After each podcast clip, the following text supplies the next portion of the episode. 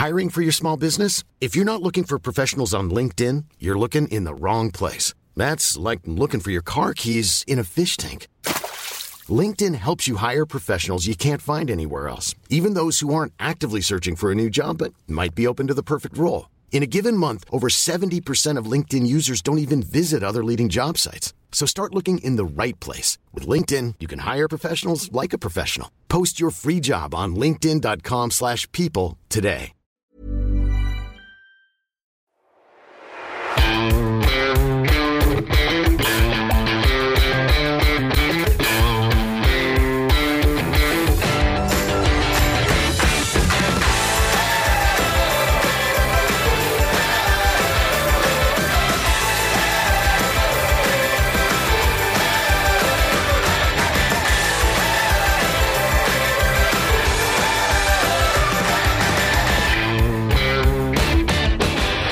Moin Moin und herzlich willkommen zur Folge 87 des Finanzrocker Podcasts. Mein Name ist Daniel Kort und ich habe heute Sarah Zinnecker zu Gast. Sie ist Redakteurin bei Finanztipp und hat eine Menge Fachwissen, was die Themen allgemeine Geldanlage, ETFs, Riester oder auch Gold angeht. Und genau darum dreht sich auch das Interview, das stellenweise sehr ins Detail geht. Das wirst du dann merken, wenn du es bis zum Ende gehört hast. Wir sprechen über die Investmentsteuerreform, über Sparpläne, die häufigsten ETF-Fragen, den risikoarmen Depotteil, wie man den aufstellen sollte, Riester und Rürup, Gold als Sicherheitsanker und zu guter Letzt noch die omnipräsenten Kryptowährungen. Und darüber hinaus sprechen wir natürlich auch über Finanztipp und deren lesenswerten Newsletter, über Sarahs Vergangenheit und Frauen bei der Geldanlage. Wie du hörst, ist es ein bunter Mix für die kommenden 90 Minuten geworden und du kannst mit Sicherheit eine ganze Menge aus dem Gespräch rausziehen, auch wenn du einiges schon wissen wirst. Und sollte etwas unverständlich sein, dann schau bitte in den dazugehörigen Blogartikel. Dort verlinke ich alle tiefergehenden Artikel von Sarah zum besseren Verständnis. Die heutige Podcast-Episode wird dir präsentiert von Hansehaus, deinem individuellen Fertighausanbieter aus dem Süden. Was 1929 als kleiner Zimmereibetrieb in Lübeck-Travemünde begonnen hat, entwickelte sich zu einem der führenden Fertighaushersteller in Deutschland mit über 33.000 verkauften Häusern und über 650 Mitarbeitern. Das Unternehmen, das mittlerweile in Unterfranken beheimatet ist, wurde bereits zum fünften Mal in Folge von Focus Money zum fairsten Fertighausanbieter gewählt. Willst du mehr über Hansehaus, die verschiedenen Fertighäuser und nachhaltiges Bauen erfahren? Dann schau doch mal auf www.finanzrocker.net slash Hansehaus vorbei und lade dir das kostenlose White Paper herunter, in dem du erste Tipps zum Hausbau, der Finanzierung und Förderung bekommst. Den Link findest du in den Shownotes und wir gehen jetzt ab zum Interview. Auf geht's!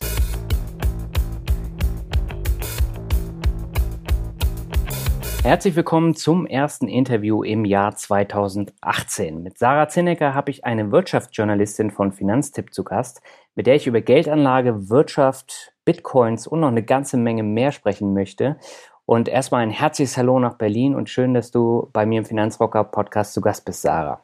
Hallo Daniel, ich freue mich auch sehr und schöne Grüße zurück nach Lübeck. Sehr schön. Vielleicht magst du dich den Zuhörern und Zuhörerinnen mal ganz kurz vorstellen? Ja, sehr gerne. Also du hast ja gerade schon erwähnt, Finanzjournalistin, das ist mhm. richtig.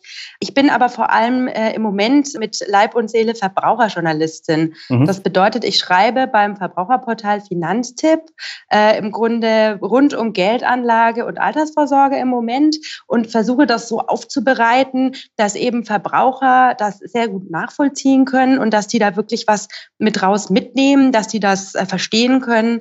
Denn ähm, diese ganzen Finanz Finanzthemen sind ja oft sehr kompliziert. Mhm. Und insofern ist das so ein bisschen mein, mein Ding, dass ich sage, hey, ich möchte euch das eigentlich in einfachen Worten und gut erklären, damit da auch irgendwie jeder mitkommt, der sich dafür dann auch interessiert. Mhm. Wo kommt denn dein Interesse für Finanzen und Wirtschaft her? Das äh, hast du ja auch während des äh, Studiums gehabt. Ich glaube, du hast VWL studiert, ne? Genau, VWL habe ich studiert, ja. Genau. Und äh, gab es da irgendwie so eine Geschichte, wo du gesagt hast, ja, das Thema Wirtschaft und Finanzen ist eigentlich doch relativ spannend? Ja, aber das hat eigentlich schon früher angefangen. Also ähm, ich habe einfach schon immer irgendwie super gern gelesen, viel gelesen, auch immer Zeitungen gelesen natürlich mhm. und habe da dann natürlich auch schon als Schüler äh, auch immer den Wirtschaftsteil auch mit äh, durchgeblättert, auch den Spiegel damals schon und habe mir immer gedacht, verdammt nochmal, das ist irgendwie alles so kompliziert. Mhm. Das verstehe ich irgendwie alles nicht. Und da kam so ein bisschen der Wunsch schon damals raus, ich will das eigentlich alles erstmal viel besser verstehen und vielleicht kann ich dann eines Tages das auch ähm, eben besser verständlich äh, aufschreiben tatsächlich. Mhm. Also das war echt schon so der Wunsch, auch schon damals in diese Richtung, den Leuten was zu vermitteln, eben gut und einfach erklären. Ich habe eben auch schon immer gern geschrieben mhm. und insofern war das die ja perfekte Kombination eigentlich. Wir haben auch in, ich habe ja in, in Bayern äh, war ich auf der Schule, bin ich aufgewachsen. Mhm. Ähm, da haben wir ja sogar auch ein Schulfach Wirtschaft und Recht. Mhm. Das habe ich dann auch mal belegt, äh, zwei, drei Jahre. Und da hast du dann auch echt äh, schon die Grundlagen in VWL, BWL und eben auch Recht. Und das war total spannend. Also damals schon. Wir hatten einen guten Lehrer, der hat einen da reingezogen. Also ist was hängen geblieben auf jeden Fall. Mhm. Und du hast dich ja dann entschieden, in Richtung Journalismus äh, konkret auch zu gehen und hast ein äh, Volontariat gemacht bei der Georg von Holzbrink Wirtschaftsschule für Journalisten. Mhm. Ähm, da würde mich mal interessieren, äh, wo lag denn da der Schwerpunkt beim Thema Wirtschaft? Was hast du denn da konkret auch gelernt? Ja, also so ein Volontariat ist ja ganz interessant. Ich weiß gar nicht, ob das jeder so weiß. Also wenn man eigentlich Redakteur werden will, mhm. das ist ja tatsächlich eine Berufsbezeichnung, ja. dann reicht es nicht, wenn man irgendwie was studiert. Dann muss man echt ja noch mal eineinhalb Jahre danach bei so einem Verlag oder eben bei einer Zeitung oder beim Rundfunk oder wo auch immer mhm. richtig noch mal ranklotzen. Und da ist man echt noch mal wie so ein Schüler. Also man geht da dann auch in die Journalistenschule. Also man hat einmal ähm, pro Monat eine Woche wirklich Schule. Mhm. Da ist ist dann, ähm, sind dann Experten aus dem ganzen Lande, die einem dann da also beibringen, wie man zum Beispiel eine gute Reportage schreibt ja. oder einen guten Online-Text macht, wie man irgendwie einen Text strukturiert, wie man gut recherchiert, äh, wie man zum Beispiel auch gut ein Interview führt. Ja, also das wird einem dann da alles richtig nochmal vermittelt und im Grunde lernt man halt das Handwerkszeug ähm, für einen guten Text. Mhm. Und damit man auch was hat, worüber man schreiben kann, natürlich, muss man die restliche Zeit, also die anderen drei Wochen im Monat, in verschiedene Redaktionen einfach mal reinschnuppern und kann sich dann da einbringen. Und ähm, das war dann da eben Handelsblatt und Wirtschaftswoche. Die mhm. gehören ja beide zum Holzbrink Verlag. Ja. Und ähm, ja, dann war ich da eben, da wurde man auch so zugeteilt, aber ich hatte das dann irgendwie so erwischt auch, dass ich insgesamt, glaube ich, vier oder fünf Monate sogar im Finanzressort war oder mhm. im Geldressort bei der Wirtschaftswoche. Ja, tatsächlich. Und der erste Text, den, also ich kam da neu hin, der erste Text, den ich bei der Wirtschaftswoche machen musste, war irgendwas zur Rentenlücke, ja. Oh. Und Vorsorgelücke. Und da mussten wir dann auch wild rechnen. Und es war auch wirklich schon, hat mich dann sofort reingezogen. Ich habe da so einen tollen ersten Eindruck auch von dem Team und wie tief man da auch schon mal reingucken konnte, ja. dass ich dann irgendwie dachte, das ist irgendwie total mein Ding. Und dann okay. bin ich irgendwie dabei geblieben bei, die, bei diesen Themen auch. Ja, und auch beim Handelsblatt bist du dann geblieben, ne?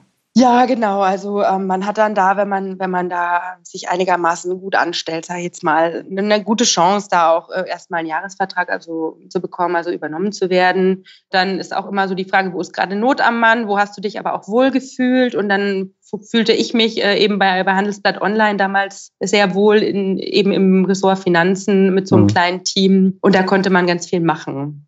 Mhm. Genau, im Online-Bereich damals. Mhm. Ja, und du hast auch eng mit Jessica Schwarzer zusammengearbeitet, die ja auch schon in meinem Podcast zu Gast war. Ja, genau. Jessica Schwarzer war damals quasi die Teamleitung ähm, Finanzen bei Handelsblatt Online, also mhm. ähm, eigentlich meine Chefin, aber das war einfach ein super Team. Also wir haben gut zusammengearbeitet und da hat man auch sehr viel gelernt. Mhm. Jetzt mhm. muss ich aber mal die Frage stellen, ähm, bei deiner Zukunftsplanung, hattest du dann auch schon im Hinterkopf, dass äh, gerade die äh, Verlags- und Zeitungsbranche so einen extremen Wandel äh, vor sich hat und dass äh, so Jobs als äh, Journalisten sehr begehrt sind und auch wegfallen?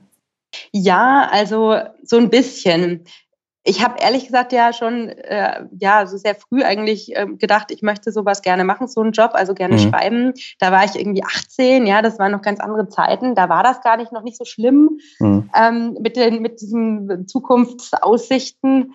Und ähm, da habe ich damals tatsächlich mit der Süddeutschen, da hatte ich irgendeinen Kontakt, äh, habe ich gesagt, wie mache ich das jetzt am besten, dass mhm. ich hinterher einen guten Job kriege und ähm, mir da keine Sorgen machen muss und sag mir jetzt, wie, wie ich will das unbedingt machen, wie kann ich das anstellen?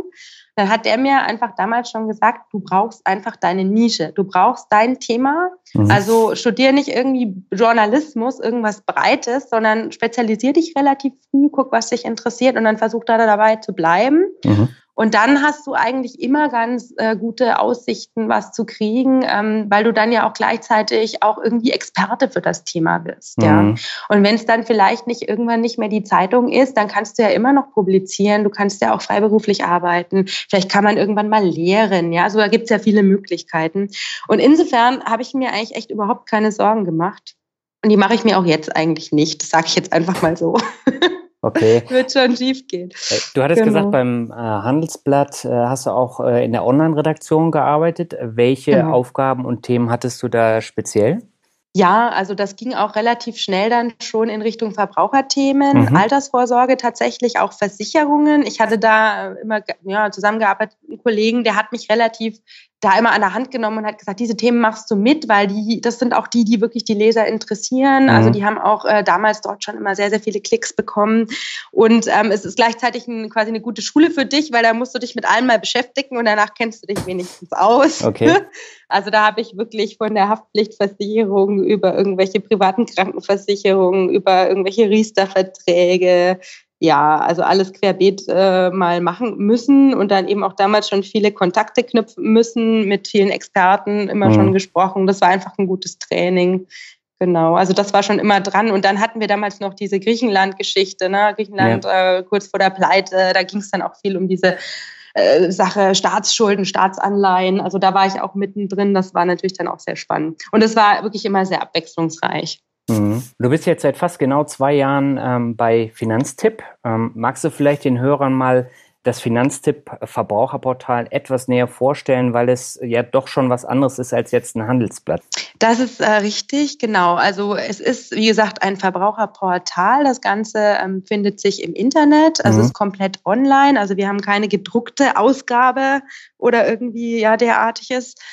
Das äh, funktioniert im Grunde so, wir sind ein Team von Experten, von Redakteuren und mhm. wir konzipieren eben ausführliche Ratgeber, die dann kostenlos eben im Internet für jeden zur Verfügung stehen, der sich für ein bestimmtes Thema eben näher interessiert. Mhm. Und ähm, diese Ratgeber sind tatsächlich ähm, so konzipiert, dass sie eben da auch lange stehen können und die werden also laufend von uns aktualisiert. Aber es ist eben nicht so, dass da jetzt jeden Tag ein neuer Text auf die Seite muss. Mhm. Insofern habe ich eben den Vorteil, dass ich wirklich sehr, sehr tief und lange im Zweifel auch mal an bestimmten Fragen recherchieren kann, viel rechnen kann, viel diskutieren kann mit meinen Kollegen, so dass am Ende irgendwie ein gutes Gefühl rauskommt, okay, ich habe das wirklich verstanden, ich kann das jetzt aufschreiben. Mhm. Und klar, manchmal brauchst du irgendwie schnell was, ähm, weil gerade ein Thema hochkocht oder irgendwie du denkst, das ist jetzt in den nächsten zwei Wochen ändert sich ein Gesetz, du brauchst jetzt da den Text, dann machst du den erstmal, aber dann hast du jedes Mal ja noch die Möglichkeit, in, äh, in Ruhe nachzuarbeiten. Mhm. Ähm, das sehe ich als ganz, ganz großes, sage ich jetzt mal, Glück. Also das äh, gefällt mir einfach sehr gut, weil da habe ich einfach das Gefühl, wie gesagt, das ist fundierter.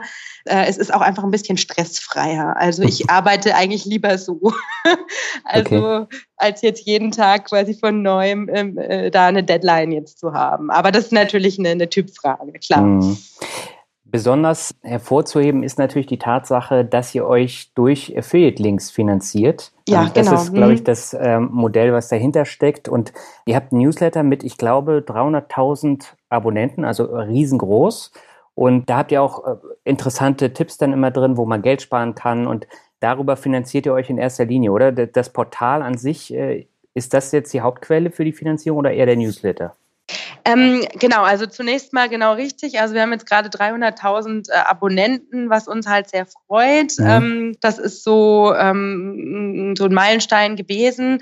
Also wir finanzieren uns über beide Wege, das Portal selber und jetzt eben auch in letzter Zeit zunehmend der Newsletter. Mhm. Das funktioniert über diese Affiliate-Links. Das bedeutet, also du hast ja eigentlich im Online-Journalismus drei Möglichkeiten. Entweder du schaltest Werbung auf der Seite oder mhm. du machst äh, eine Bezahlschranke und kannst dir dann die, weiß ich nicht, PDFs runterladen, wenn du halt vorher irgendwie 3,50 dafür bezahlt hast. Mhm. Oder du verzichtest halt auf diese ganze Werbung. Und da musst du eben gucken, dann gibt's eben diese Affiliate, äh, dieses Modell der Affiliate-Links. Das bedeutet, die Redaktion, also im Zweifel ich, zusammen mit unserem wissenschaftlichen Leiter, analysiere, teste in, in allen Details ein bestimmtes Produkt, sagen wir mal irgendwie Wertpapierdepot, gucken wir das an nach Kriterien, äh, Verbraucherfreundlichkeit, äh, Kosten, alles Mögliche. Mhm dann äh, schreiben wir das dezidiert auf, wie wir vorgegangen sind und am Ende kommt dann vielleicht raus, von 15 Depotanbietern sind irgendwie drei in unserer Analyse irgendwie gut, weil mhm. sie eben günstig sind zum Beispiel oder eine verbraucherfreundliche Oberfläche haben, Benutzeroberfläche haben und gut zu benutzen sind. Und dann ähm, schließen wir das ab, äh, dann schreibe ich den Text, ähm, pack da die Empfehlungen auch rein und danach gibt's quasi meine Kollegen von der sogenannten Monetarisierung und die sind einfach dann dafür zuständig, die setzen sich mit den äh, jeweiligen Anbietern, dann in dem Fall den Depotanbietern äh, in Verbindung und fragen die, okay, wollt ihr bei uns verlinkt werden? Das können die sich dann überlegen. Mhm. Und wenn sie das dann wollen, bekommen wir äh, etwas Geld, ähm, wenn ähm, Leser von unserer Seite den Link quasi betätigen und so auf, auf deren Seite kommen. Mhm. Kommt das Modell bei den äh, Lesern sehr gut an? Wie sind so deine Erfahrungen? Ja, also klar, es gibt immer wieder Nachfragen, ähm, aber im Großen und Ganzen ist es so, dass ich schon den Eindruck habe, dass die Leser uns jetzt soweit vertrauen. Also das ist mhm. natürlich eine Vertrauensfrage. Ähm, wenn mich natürlich jemand direkt danach fragt, sage ich immer, ja, klar, kannst du hinterfragen, aber du kannst wirklich in jedem Text äh, dezidiert nachlesen, wie wir vorgegangen sind. Wir mhm. schreiben unter jedem Text einen eigenen Absatz, so haben wir getestet. Mhm. Da steht ganz genau eben, was für Kriterien wurden da jetzt angewandt? Was war die Grundgesamtheit? Wie haben wir rausgefiltert? Ja, und dann meinetwegen, wenn es irgendwie eine Punkteskala gab, wie wurde benotet und warum? Also du hast eigentlich als Leser die komplette Transparenz am Ende, dass du nachvollziehen kannst, wie wir auf unsere Empfehlungen kommen. Mhm. Und ähm, ich sehe eigentlich den Weg dann äh, darüber. Also du du, wir, ich äh, als Finanztipp-Redakteur, ja. wir müssen äh, sehr genau einfach darlegen, aufschreiben, den Leuten klar machen, wie wir vorgehen. Und ich denke, da äh, entwickelt sich dann auch ein Vertrauen daraus. Und darauf mhm. setzen wir. Ne? Mhm. Ja, das Vertrauen ist ja auch das wichtigste Gut, was du im Internet hast. Und ich habe ja häufiger auch Diskussionen, wenn es so um das Thema Affiliate-Links geht. Und mhm. ähm, mir ist es eben auch wichtig, dass ich meine eigenen Erfahrungen wiedergeben kann, so wie ihr mit euren Test ja eben auch. Genau. Und äh, da kann ich halt ganz anders drüber schreiben, als wenn ich dann irgendwie so ein buntes Potpourri an Empfehlungen für ähm, Depotanbieter oder für Peer-to-Peer-Anbieter oder was auch immer dann geben kann. Genau, genau. Und also was natürlich auch noch ähm, eine Rolle spielt, was hast du eigentlich dahinter stehen für ein Geschäftsmodell? Mhm. Und das lass mich bitte kurz noch sagen. Also wir sind als Finanztipp ist eben gemeinnützig. Wir haben kein, keine Gewinn, wie man immer sagt, Gewinnerzielungsabsicht. Also mhm. das finanzielle Ziel ist eigentlich einfach nur die Kosten zu decken. Und wenn wir ein bisschen Gewinne machen, dann finanzieren wir quasi neue Mitarbeiter, was ich sehr befürworte. Ja. Dann kriege ich nämlich vielleicht mittelfristig mal ein bisschen Unterstützung. Ähm, Im Moment ist das Redaktionsteam mit zehn Leuten doch sehr, sehr klein. Mhm. Ja. Ja, dein, äh, dein Chef, das ist der Hermann Josef Tenhagen, den wird wahrscheinlich der eine oder andere auch aus dem Fernsehen kennen oder auch von, von NTV, ähm, jetzt auch in der App, ist er immer wieder als Experte und äh, erzählt da was über Geldanlage und gibt diverse Tipps. Und der war früher, glaube ich, bei Finanztest, ne? Ja, der war Chefredakteur 15 Jahre lang bei Finanztest, richtig. Mhm. Und äh, er hat sich ja dann mit Finanztipp äh, selbstständig gemacht und äh, das war dann auch eine riesengroße Erfolgsstory jetzt, wenn man so die Jahre zurückblickt. Ja, er hat sich damals irgendwie entschieden, nochmal was Neues zu machen. Und genau, Hermann ist jetzt so unser Gesicht nach außen. Mhm. Er ist natürlich auch ähm, so lange im Geschäft und kennt sich wirklich so gut aus, ja. dass es auch für mich oder für die Kollegen einfach toll ist, mit ihm zu arbeiten, mhm. ähm, weil man auch so viel äh, immer noch lernen kann. Aber ja, das ist total sein Ding. Also er ist einfach ähm, auch ganz leidenschaftlich dabei, auf allen Kanälen ähm, den Menschen da draußen zu erklären oder erzählen, wie sie äh, besser mit ihren Finanzen umgehen können, wie sie vielleicht 100 Euro hier oder da nochmal sparen können, wo sie eben auch im Zweifel aufpassen müssen bei mhm. bestimmten Produkten. Ja, das ist ähm, ja, das ist äh, unser Frontmann, der Hermann, genau. okay. Magst du vielleicht nochmal erzählen, welche Bereiche jetzt in deinem Tätigkeitsfeld sind? Worüber schreibst du hauptsächlich? Genau, also offiziell ähm, nennt sich das äh, Redakteurin im Bereich äh, Bankprodukte. Ist mhm. sehr ähm, vielleicht etwas nicht ganz so griffig. Also es geht dann um Geldanlage tatsächlich, also private Geldanlage und auch ähm, die private Altersvorsorge im mhm. Moment bei mir. Zwischendurch habe ich immer mal noch so auch Kredit etwas mitgemacht, mhm. aber das teilen wir uns immer ein bisschen auf. Äh, insofern, und bei der Geldanlage dann eben vor allem die hm, Geldanlagestrategie, also grundsätzlich, wie muss ich eigentlich vorgehen, dann eben im Bereich Aktienanlage, dann vor allem eben die ETFs, also die kostengünstigen Indexfonds, äh, die mhm. an der Börse gehandelt werden und ähm, dann eben auch die ganzen Depotanbieter, ne? weil das ist ja klar, ja. also ich muss ja den ETF dann auch irgendwo kaufen. Da war ich auch äh, sehr weit drin, weil das hat mich dann auch irgendwann selber interessiert. Also hast dann irgendwie meinetwegen fünf, sechs Depotanbieter, die findest du irgendwie alle ganz gut, die haben die Kriterien alle erfüllt. Mhm. Aber trotzdem ist ja jeder anders. Also die haben alle eine komplett andere Benutzeroberfläche und dann willst du es eigentlich alles ausprobieren. Ne? Und dann mhm war ich schon kurz davor, sechs Depots zu eröffnen. Das musste ich dann aber doch nicht machen. Also wir haben dann mit den Anbietern insoweit kooperiert, dass die mir dann minutiös mit Screenshots alles geschickt haben, sodass ich am Ende sogar bei den Depots eben auch eine Benutzeroberfläche, Benutzerfreundlichkeit ähm, beurteilen konnte. Mhm. Ähm, was ich eben persönlich einfach total praktisch finde, ja. Mhm. Also jetzt können wir halt unseren Lesern nicht nur sagen, kauf den ETF, sondern kauf ihn auch noch vielleicht da, dort ist dieses und jenes besser oder überleg dir, kannst auch dahin gehen, aber da hast du wieder andere Vor- und Nachteile. Mhm. Genau. Und ja, bei der Altersvorsorge, ja, ist es so, erst, da geht es eigentlich erstmal darum, den Leuten ähm, zu erklären, dass es einfach notwendig ist, was zu tun.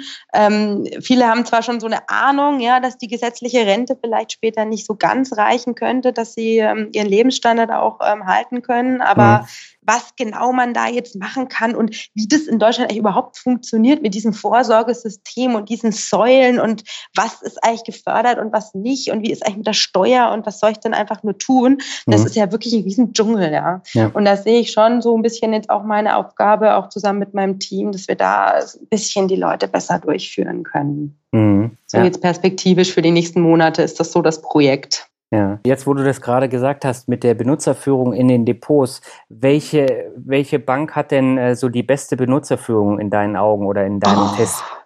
Oh, das ist ja eine fiese Frage. da muss ich mich jetzt erinnern, weil das ist jetzt schon eine Weile her. Äh, lass mich mal überlegen. Also ich glaube tatsächlich, dass OnVista Bank ganz gut vorne lag. Ähm, Flatex, ähm, was die Benutzerführung angeht, auch, wobei die haben dann wieder andere Nachteile. Mhm. Und tatsächlich die Online-Banken, also die man eben dann so kennt, ähm, äh, die, die haben meistens das irgendwie alles ein bisschen komplizierter. Mhm. Aber äh, die sind natürlich jetzt auch nicht nur auf diesen Wertpapier, äh, Wertpapierhandel spezialisiert. Ne? Die haben ja eine komplette, einen kompletten Internetauftritt auch mit irgendwie Girokonto noch dabei und allen möglichen anderen. Während ja so ein Broker jetzt wie die Unvista Bank oder was, die hat ja dann nur im Grunde ihre, ihren Auftritt nur für den Wertpapierhandel. Mhm. Also könnte auch eine Ressourcenfrage sein, das weiß ich aber nicht. Mhm. Ja. Ein besonderer Schwerpunkt, der liegt ja tatsächlich bei dir auf den ETFs. Darüber bin ich auch auf dich aufmerksam geworden und wollte dich unbedingt äh, in meinen Podcast auch einladen. Das ist jetzt circa ein ja. Jahr her, glaube ich. Ich hatte das dir damals eine, eine, Mitteilung ähm, geschickt, die irgendwie nicht so ganz ankam. Und dann haben wir uns kennengelernt auf dem Finanzbarcamp, wo du auch eine Session gehalten hast zum Thema ETFs. Und äh, da habe ich eben auch gemerkt, wie gut du dich in diesem Bereich auskennst und ein weiterer Vorteil ist, dass du einen direkten Draht zu ETF-Anbietern hast, wie jetzt Comstage oder iShares, mit denen du dich dann auch äh, relativ häufig auch austauscht. Was sind denn so die häufigsten Fragen, die du beziehungsweise äh, auch das Finanztipp-Team zum Thema ETFs äh, erhaltet? Die wir jetzt erhalten, mhm. ähm, oder die ich jetzt quasi bespreche, wenn ich mit den ETF-Anbietern sprechen darf oder sprechen kann. Ja, sowohl als das auch. Nochmal so ein bisschen zwei ja. unterschiedliche Paar Schuhe. Ähm, genau, also kurz vielleicht zu diesen, zu diesen Kontakten zu den ETF-Anbietern. Mhm. Also grundsätzlich spreche ich natürlich mit Anbietern. Ich spreche aber auch natürlich mit vielen anderen unabhängigen Experten. Also mhm. ich versuche mir einfach immer eine breite Basis zu schaffen von, von Kenntnissen, die ich dann erstmal aufnehme, Informationen sammle, erstmal für mich, weil es natürlich auch als Redakteur total wichtig ist, dass du ganz genau verstehst, worüber schreibst du? Mhm. Und dann ähm, verstehst und willst es auch im Detail verstehen. Dann schreibst du vielleicht gar nicht alles auf von dem, was du eigentlich weißt, aber dann bist du immer gewappnet, auch wenn mal eine Rückfrage kommt und du kannst einfach das ganze Konstrukt oder Vehikel jetzt in dem Fall ETFs äh, besser einschätzen. Also mhm. ich fühle mich dann damit wohler. Und diesen Kontakt zu den ETF-Anbietern tatsächlich, Comstage, iShares, das ist äh, insofern halt klasse, wenn man wirklich mal so ganz detaillierte Fragen hat. Also äh, keine Ahnung, zum Beispiel, wie genau funktioniert jetzt eigentlich so ein synthetischer ETF und mhm. was steckt jetzt genau in diesem Trägerportfolio und wie sprecht ihr euch eigentlich dann da ab mit eurer Swap-Bank, äh, quasi Partnerbank? Ähm, wie, das, wie muss der Swap genau aussehen? Wie viel mhm. kostet eigentlich so ein Swap? Ja, also wie viel macht es dann wieder aus an den Gesamtkosten von diesem ETF? Einfach nur, das sind also für den, für den, ähm, sag ich jetzt mal, Leser vielleicht dann eigentlich Fragen, das interessiert den jetzt erstmal gar nicht. Mhm. Aber ich habe zum meinen, also für mich, äh, mir bringt das was, um einfach einzuschätzen, was halte ich von so einem synthetischen ETF? Habe ich wirklich verstanden, wie der jetzt funktioniert und kann ich den guten Gewissens auch quasi empfehlen? Mhm. Genau. Also da, äh, und da gibt es immer wieder kleinere Fragen. Also es taucht immer wieder was auf, wo ich dann mich wieder frage, Mensch, wie ist das jetzt eigentlich Wertpapierleihe? War mal so ein Thema Absicherung von ETFs bei Pleiten, Risiken von ETFs. Wie entsteht eigentlich ein neuer ETF-Anteil? Also mhm. wie funktioniert eigentlich dieses Creation, Redemption, also aus, ausgeben und wieder einstampfen äh, von ETF-Anteilen? Ne? Mhm. Oder welche Rolle haben diese Market Maker an der Börse eigentlich, die so zwischengeschaltet sind zwischen dem Anleger und dem ETF-Anbieter? Mhm. Also das wären jetzt eher so Fragen, die ich dann wirklich mit den Experten mir, mir natürlich, äh, die muss ich mir erklären lassen. Äh, weil das will ich nicht irgendwo nachlesen aus zweiter oder dritter Hand. Ja, da will ich einfach wissen, da bin ich an der Quelle. Mhm. Genau, und wenn es jetzt darum geht, was fragen uns die äh, Leser, dann kommt es auch immer total auf den Kenntnisstand an. Also das mhm. ist immer so ein bisschen die Herausforderung, dass irgendwie wir ganz viele Leser haben mit ganz unterschiedlichen Kenntnisstand und es gibt halt immer die quasi, ja, sag ich jetzt mal Einsteiger, die wollen jetzt das erste Mal was an die Börse bringen, die haben mal was von ETFs gehört, die wollen dann eher wissen, wie ist das jetzt eigentlich mit den Kosten? Soll ich jetzt einen nehmen, der teurer ist oder günstiger oder macht das eigentlich einen Unterschied? Und muss ich jetzt irgendwie beim Depot, auf was muss ich denn da achten oder soll ich jetzt eigentlich einen Sparplan machen oder soll ich es jetzt noch auf einmal anlegen? Also das mhm. sind eher dann solche Fragen.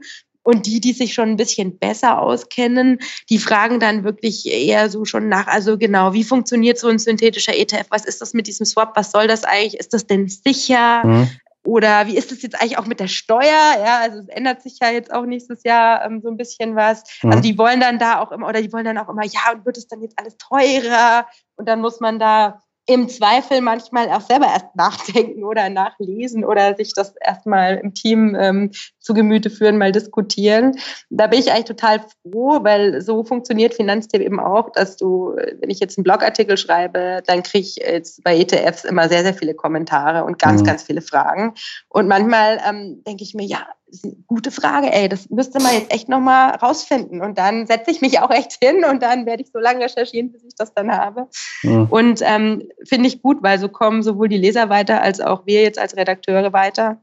Es ist eigentlich so eine Win-Win. Also finde ich gut. Mhm. Ja, wo du das jetzt gerade sagst mit den synthetischen ETS, das ist nämlich auch eine Frage, die äh, wir Finanzblogger immer und immer wieder bekommen. Ja. Und äh, die Leute fragen sich halt immer, ja, äh, ist es nicht total unsicher und viele lehnen das halt von vornherein ab. Jetzt habe ich aber auch gelernt in der Diskussion auf dem Finanzbarcamp, mhm. dass die Sicherheit eigentlich fast genauso ist wie bei einem physischen ETF.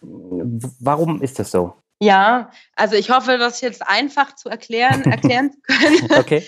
Aber sagen wir es einfach mal so. Also ein synthetischer ETF funktioniert im Grunde so, dass der ETF-Anbieter selber gar nicht ähm, die Aktien einkauft, die eigentlich in dem Index stecken, mhm. den der ETF abbilden soll. Zum Beispiel beim MSCI World kauft jetzt nicht der ETF-Anbieter 1600 Aktien, sondern er kauft vielleicht irgendwie 30 und das sind die größten Aktien irgendwie meinetwegen ja, wichtigsten Europas oder so oder hat meinetwegen auch ein DAX-Portfolio. Mhm. Und den eigentlichen ähm, Wert des Index den bildet eine Bank für ihn ab. Das ist quasi sein Tauschpartner. Mhm. Und was der ETF-Anbieter macht, der geht quasi ein Tauschgeschäft ein und er sagt, hier Bank, ich gebe dir das, was in meinem Portfolio, das nennt sich Trägerportfolio, die 30 Aktien, was da drin ist an Wert, das garantiere ich dir. Mhm. Und du garantierst mir dafür im Gegenzug die Wertentwicklung von diesem von diesem Index, auf den mhm. mein ETF läuft. Wie du das genau machst, interessiert mich nicht. Also ist vereinfacht gesagt. Ja. Ich will einfach von dir garantiert diese Wertentwicklung haben. Und dann liegt eigentlich das Risiko eher bei der Bank, dass die natürlich diese Wertentwicklung auch irgendwie hinkriegen muss. Ja, mhm. also die können dann da sich selber überlegen, wie sie das dann machen, ob sie dann alle Aktien kaufen oder nur einen Teil kaufen oder ob sie die verleihen oder nicht oder was sie damit machen. Aber sie müssen eigentlich einfach liefern. Sie müssen die Wertentwicklung liefern. Und das ist natürlich auch für die Bank dann so eine Sache, wo sie sagen, na ja, wenn es dann doch irgendwie mal nicht ganz hinhaut, dann hinterlege ich da lieber auch noch eine Sicherheit, mhm. die mir im Grunde vielleicht, wenn es mal einen Tag gibt, wo da eine Wertdifferenz da ist, wo, mein, wo meine Abbildung dieses Aktienkorps vielleicht irgendwie um zwei Prozent nicht hinhaut, dann habe ich da noch irgendwie sichere Staatsanleihen, die mir das ausgleichen. Mhm. Und das wird ja ähm, täglich überprüft. Also das wird dann auch im Zweifel täglich angepasst. Und so habe ich, also wenn die Bank tatsächlich irgendwie pleite gehen würde und mein ganzer äh, Warenkorb, sage ich schon, Aktienkorb, ja. der den ETF umfasst, wäre quasi mit pleite, jetzt mal vereinfacht gesagt, mhm. dann, ähm, dann hätte dann hätte ich quasi als Anleger Anspruch auf diesen Aktienkorb, den mir mein ETF-Anbieter bietet, meinetwegen mhm. dann die 30 DAX-Aktien. Und was dann an Wert fehlt zu meinem eigentlichen ETF-Wertentwicklungen, die ich eigentlich mir ja eingekauft habe, mhm. die werden dann über die Sicherheiten, über diese Staatsanleihen im Zweifel abgedeckt, sodass du eigentlich äh, ein besichertes Geschäft eingehst und ähm, in, in dem Sinne ähm, das Risiko äh, ja gleich ist mit dem Risiko ähm, jetzt von zum Beispiel so einem physischen Fonds. Mhm. Jetzt hast du eben schon richtig gesagt, die synthetischen sind ähm, ich glaube, zu 90 Prozent komplett äh, da abgesichert. Ich glaube, das war die, die, Zahl, die da auch genannt ja, wurde. Das kann gut sein. Hm? Also, und, ja. ja. Ja, ja, 90 Prozent, also sehr, sehr hoch. Mhm, genau, 90 Prozent. Genau, und ein Vorteil von diesen synthetischen ETFs ist ja äh, zum einen der Preis. Also, die können wesentlich günstiger angeboten werden als äh, jetzt die physischen, wo du sehr hohe Orderkosten auch hast. Ein weiterer Vorteil ist natürlich, dass äh, der Tracking Error nicht so groß ist. Das heißt, dass man den Verlauf beispielsweise vom MSCI World genauer darstellen kann, als wenn man das jetzt einzeln nachkauft. Ja, also das ist sowas, was man dann auch immer liest und hört und mhm. so. Aber wir haben jetzt für uns jetzt Finanztipp die Analyse, wir sind eigentlich anders rangegangen. Okay. Wir haben gesagt, also es ist ja auch keinem Anleger eigentlich zuzumuten, jetzt mal ganz praktisch, mhm. ähm, sich jetzt jedes Mal Gedanken zu machen, was ist das jetzt eigentlich, ist das jetzt synthetisch oder physisch und also wie genau war denn jetzt da die Wertentwicklung, wie bildet er das denn jetzt ab, wie teuer mhm. ist denn der? Dann ist nämlich der Anleger wieder überfordert und hat wieder am Ende kann sich nicht entscheiden und macht im Zweifel gar nichts. Und das wäre ja quasi das Schlimmste. Ja? Also mhm. Wir wollen ja eigentlich die Leute dazu bringen, dass sie sich trauen, mit kleinen Beträgen in diese breit gestreuten ETFs eigentlich erstmal anzufangen. Mhm. Und ähm, was wir uns eigentlich angucken und was ja eigentlich interessiert, ist Wertentwicklung nach Kosten. Mhm. Also natürlich sind die synthetischen ein bisschen günstiger und die physischen vielleicht manchmal ein bisschen teurer, weil die da mehr, ähm, mehr Arbeit, sei jetzt mal, damit haben. Ja. Aber ähm, auch physische ähm, ETFs haben noch Möglichkeiten, ein bisschen Rendite gut zu machen, indem sie eben zum Beispiel Wertpapiere verleihen. Mhm. Also jeder ETF-Anbieter macht das ein bisschen anders und jeder ETF-Anbieter, äh, weiß ich nicht, so ein synthetischer Fonds hat vielleicht einen guten Deal mit seinem Swap-Partner gemacht im einen Jahr. Klappt mhm. gut. Im nächsten Jahr ist der Deal vielleicht nicht ganz so gut. Also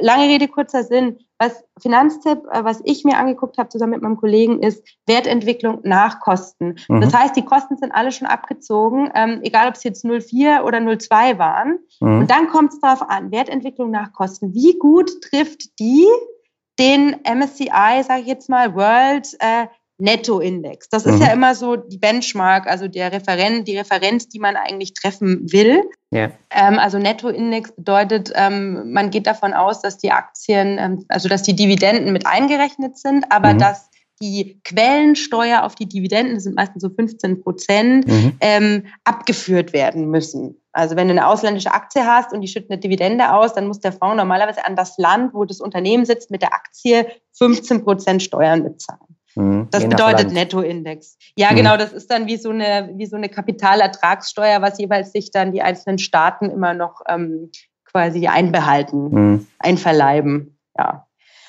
Genau, und ähm, diesen, diesen Nettoindex, den, den sollen ETF treffen. Und was dann herauskommt, erstaunlicherweise, wenn man das mal so ein bisschen mittelt, auch über fünf Jahre, dass man sagt, naja, im einen Jahr läuft vielleicht mal ein bisschen besser, im anderen ein bisschen schlechter, deswegen machen wir mal eine Mittel über fünf Jahre, dass es gar nicht wirklich große Unterschiede gibt. Mhm. Also es ist wirklich, manchmal ist ein, ist ein ETF, der eigentlich höhere laufende Kosten hat, teurer, äh, läuft besser, will ich sagen, also trifft die Wertentwicklung besser, mhm. als einer, der günstiger ist. Und dann nimmst du irgendwie einen anderen Fünfjahreszeitraum, vielleicht zwei, drei Jahre später, da sieht's wieder andersrum aus. Und eigentlich kann man halt mittlerweile sagen, die haben das wirklich gut, die machen das gut. Also die können das alle gut ähm, und die treffen ja den Index, diesen Nettoindex gut, also hinreichend mhm. gut.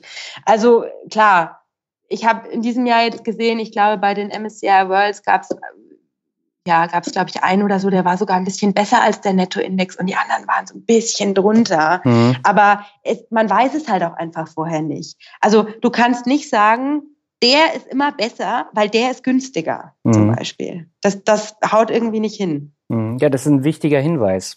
Ja, genau. Also deswegen auch genauso der Appell an, wenn, wenn sich jetzt jemand überlegt, ähm, soll ich jetzt, was soll ich denn jetzt kaufen? Wie, wichtig sind denn so diese Kosten? Mhm. Ähm, nicht so wichtig. Guck dir lieber an, kriege ich den günstig in meinem Depot? Ja, kost, mhm. Was kostet mich das eigentlich, den zu kaufen? Oder will ich eigentlich Dividenden haben? Soll der die ausschütten? Oder will ich eigentlich, dass der die mit wieder anlegt im Fondsvermögen, damit sich das irgendwie verzinst, sage ich jetzt mal. Ne? Also, mhm. dass man schneller Vermögen aufbaut. Oder will ich jetzt eigentlich so einen physischen ETF, weil mich das irgendwie vom Gefühl her, trotz allem, kannst du mir jetzt erzählen, äh, Sarah, was du willst, ich will einen physischen, weil ich fühle mich damit wohler. Ja. Dann, also ne, also dass der Anleger ein gutes Gefühl dabei hat. Das ist viel wichtiger, als jetzt irgendwie auf diese Kosten zu gucken mit 0,2 oder 0,4. Mhm. Also äh, auch erstaunlicherweise, ähm, ich habe mir irgendwann mal angeguckt, was bedeuten eigentlich, das ist ja mal diese Total Expense Ratio heißt sie ja, ne? genau. ne? TER. Mhm. Das sind diese laufenden Kosten. Und ähm, da sind ja gar nicht alle Kosten drin. Also mhm. das sind eigentlich nur so äh, jetzt müsste ich es eigentlich nachgucken. Das ist jetzt natürlich peinlich. Das hätte ich vorher mal schon machen müssen. Aber das sind ähm, ja so, so langweilige Kosten, also die Verwaltungskosten tatsächlich. Mhm. Ähm, da ist zum Beispiel nicht drin, was es irgendwie den ETF-Anbieter kostet, innerhalb des Fonds irgendwie Aktien hin und her zu verkaufen. Mhm. Das sind auch nicht diese Kosten drin, die du hast zum Beispiel bei der Wertpapierleihe. Die sind da alle nicht drin. Mhm. Das heißt, die eigentlichen Kosten von so einem ETF sind sogar ein bisschen höher als diese TER. Also mhm. ja, in der Regel höher. Das heißt, selbst wenn du die TER kennst, weißt du eigentlich gar nicht wirklich, was es dich kostet, mhm. dieses Ding. Und deswegen sage ich wirklich, also ja, Kosten sind eben nicht so relevant, wie manch einer glauben will. Und plus, wir gucken uns einfach regelmäßig auch die Kosten an und wir, tra wir tracken das, wir rechnen das aus und es gibt eben eine bestimmte, es gibt andere Kriterien für ETFs, die wichtiger sind. Zum Beispiel, dass die, weiß ich nicht, mindestens 100 Millionen, sagen wir immer, Anlagesumme haben, dass die auch handelbar sind, dass man mhm. da am Ende nicht drauf sitzen bleibt oder so. Mhm. Ähm, also so ein Kriterium sollte ein ETF erfüllen, aber nicht unbedingt, dass er jetzt irgendwie 0,2 oder 0,4 kostet. Und wer dann sich da mal informieren möchte, was wir da gerade so ganz gut finden äh, im Bereich ETFs, kann ja auch gerne mal auf der Internetseite sich das nochmal angucken. Und da stehen auch alle Rechnungen auch nochmal detailliert dabei. Also ich werde generell äh, auch einige Links in den Artikel packen. Also zum Beispiel der ja.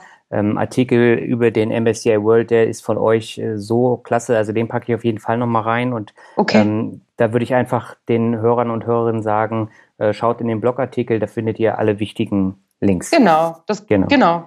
Machst du dann einfach, äh, wie es am besten passt. Genau.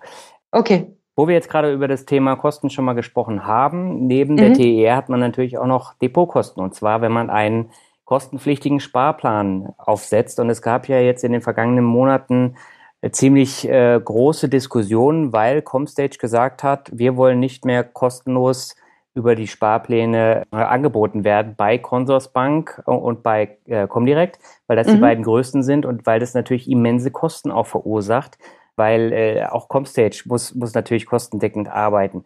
Jetzt muss ich aber als äh, normaler Anleger trotzdem schauen, zahle ich jetzt diese 1,5 Prozent oder mehr ähm, eventuell Oder habe ich andere Möglichkeiten, um diese Kosten dann zu sparen? Und da hattest du auch einen Artikel drüber geschrieben, oder? Da habe ich genau so einen Blogbeitrag geschrieben. Der Blog läuft ja immer so ein bisschen parallel zur Internetseite, mhm. wo wir versuchen, so aktuelle Themen aufzubearbeiten, aufzuarbeiten oder aufzugreifen. Äh, genau, in dem Falle jetzt eben diese Umstellung ähm, auf die auf kostenpflichtige Comstage ähm, ETFs im Sparplan bei den genannten Banken. Ja, also was kann da jetzt ein Anleger machen? Da muss man jetzt sagen, das ist ja auch wieder einfach so eine Typsache. Also wenn man jetzt bequem sein will und mhm. eigentlich gar keinen Bock hat, da muss man halt die Kröte schlucken und da muss man halt zahlen. Weil, wie gesagt, diese, diese ähm, Angebote, dass das mal eine Weile kostenlos zu besparen ist, so ein ETF, die sind meistens begrenzt, weil eben die Anbieter das eben nutzen, um das, um das Ding so ein bisschen zu intensivieren, die Leute da reinzubringen. Aber wie, wie du ja schon sagtest, also man kann das ja nicht ewig als Anbieter jetzt subventionieren. Genau. Denn im Grunde übernimmt der Anbieter halt die, die Ordergebühr, die normalerweise die Bank ansonsten sich einbehalten würde. Also mhm. der bezahlt die Bank äh, und dafür muss der Anleger die Bank nicht bezahlen. Aber mhm. das ist eben sowas wie eine Subvention. Ja, jetzt will man das nicht ewig machen. Gut. Ähm, und das muss halt auch jeder wissen, der so einen Sparplan anfängt. Also wenn ich jetzt mal zwei, drei Jahre kostenlos angespart habe, ist das super. Aber ich sollte jetzt echt nicht damit rechnen, dass das so das Leben lang so bleibt. Mhm. Also deswegen bequemste Variante, schlucken, dabei bleiben. Vielleicht wird es ja in drei Jahren wieder eine Kooperation geben und dann ist das Ding vielleicht auch irgendwann wieder kostenlos. Also wer weiß, ja. Mhm. Ähm, wir haben es mal ein bisschen hochgerechnet, nur damit, damit man sich mal so eine Dimension vorstellen kann wenn man jetzt annehmen würde, man hätte so ein ETF ähm, über 15 Jahre und der würde sich im Durchschnitt im Jahr so mit 5 Prozent ähm, entwickeln, mhm. dann wären das ähm, ungefähr 400 Euro, die man verlieren würde, dadurch, dass man eigentlich die 15 Jahre lang statt 100 Euro jeden Monat dann ja nur 98,50 Euro jeden mhm. Monat ansparen kann. Also 400 Euro. Dann sagt der eine natürlich, das geht ja gar nicht. Mhm. Und der andere sagt, ja, komm jetzt, 400 Euro. Pff, ist jetzt zu verschmerzen, ist es mir wert, dass ich mich nicht drum kümmern muss. Mhm. So, jetzt kann man, das ist so die erste Gruppe. Die zweite Gruppe sagt, ja, ein bisschen Arbeit würde ich mir schon machen, aber nicht zu viel. Die können dann wiederum gucken, ob es vielleicht äh, bei der gleichen Bank äh, einen anderen ETF-Anbieter gibt, der den, ähm, den gleichen ETF, äh, also den gleichen Index äh, als ETF anbietet, aber eben äh, kostenlos ist. Mhm. Also das war jetzt äh, in dem Beispiel jetzt, die du genannt hast, bei der Consorsbank eben so. Ähm, die haben jetzt Comstage nicht mehr in der Aktion, dafür jetzt neu dann ab nächsten Jahr oder ab diesem Jahr 2018 drin äh, die DBX-Checkers oder X-Checkers. Mhm. So, dann, kann, dann könnte jetzt eigentlich der Sparer sagen, okay, dann lasse ich jetzt meinen Sparplan ruhen mit Comstage. Das heißt, ich pausiere den, vielleicht will ich ihn irgendwann mal wieder aufnehmen, dann pausiere ich den oder ich quasi stelle ihn ruhend. Das heißt ja dann wieder in der Fachsprache, ich lösche ihn, ja. Finde ich so ein bisschen missverständlich, wenn man dann denkt, man lö also löscht da irgendwas. Aber mhm. das heißt eigentlich nur, dass der dann beendet ist. So. Ja. Und dann fängst du einfach im nächsten Monat mit deinen 100 Euro wieder an und steckst sie dann einfach in den, in den DBX-Checkers, in dem Fall jetzt äh, ETF auf den MSCI World. Dann hast du einfach den Anbieter gewechselt. Mhm. Wenn das jetzt eben aber vielleicht nicht geht, weil jetzt deine Bank keinen anderen kostenlosen ETF-Anbieter hat oder der hat nicht den Fonds, den du willst. Ja. Dann kannst du dir auch ganz viel Arbeit machen oder Mühe und kannst auch sagen, okay, egal, dann wechsle ich jetzt das Depot. Ich will auf jeden Fall diese 400 Euro nicht verspielen. Ich mache das jetzt. Ich eröffne mhm. ein zweites Depot oder ein drittes oder was auch immer und übertrage dann sogar vielleicht meine ETF-Anteile vom alten zum neuen und spare dann bei dem neuen einfach mit einem kostenlosen ETF weiter. Mhm. Das geht auch. Das geht auch, ja. Und da muss man sich halt einfach nur überlegen, ja, was einem jetzt da persönlich am liebsten ist. Also wir haben alles, wir die Leser, also es gibt Leser, die ist richtig hier so ein Meinungsstreit, ja, die sagen, kann, man kann doch nicht alle zwei Jahre das Depot wechseln. Mhm. Und andere sagen, wieso nicht? Wenn das kostenlos ist, klar, mache ich doch die zehn Minuten, setze ich mich hin. Mhm. Also da kann man nichts raten, sondern einfach nur sagen, ihr habt drei Möglichkeiten meistens, dann überlegt euch, was euch so persönlich ja, am ehesten jetzt liegt. Ja, ich finde, diese Diskussion äh, ist auf der einen Seite wichtig, auf der anderen Seite gibt es halt so viele Menschen, die teure, aktiv gemanagte Fonds haben, die dann genau. das vier, fünf, sechsfache kosten von so einem genau. ETF und äh, da machen die Kosten dann auch nicht viel aus. Oder sie gehen zum Bankberater, zahlen den Ausgabeaufschlag und äh, der liegt dann im Zweifel nochmal deutlich über diesen 400 Euro. Und das muss man immer ins Verhältnis setzen. Wenn man jetzt so ein bisschen fortschrittlicher ist, dann kennt man natürlich die Fallstricke und auch die Kosten.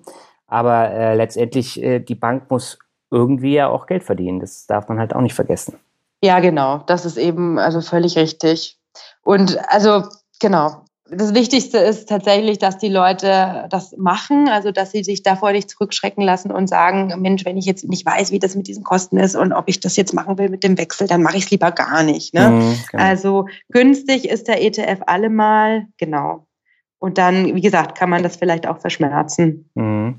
Jetzt habe ich noch eine wichtige Frage zu den ETF-Sparplänen, die ebenfalls immer wieder kommt. Und zwar, dass einige Anbieter, wie zum Beispiel die Consorsbank, da ist es mir extrem aufgefallen, zu mhm. unvorteilhaften Kursen ETF-Anteile in den Sparplänen kauft. Und ihr habt das, glaube ich, mal getestet. Ist es denn so? Und worauf muss ich denn als Anleger da achten? Ja, genau. Wir haben eben auch immer mal wieder so Mails bekommen. Könnt ihr nicht mal gucken, warum hm. kaufen die denn bei jetzt zum Beispiel Consors, aber auch andere äh, hier an der Börse München irgendwann morgens um acht, mhm. wo die Börse eigentlich noch gar nicht offen hat. Also was ist denn da eigentlich los und ist es vielleicht für mich nachteilig? Mhm.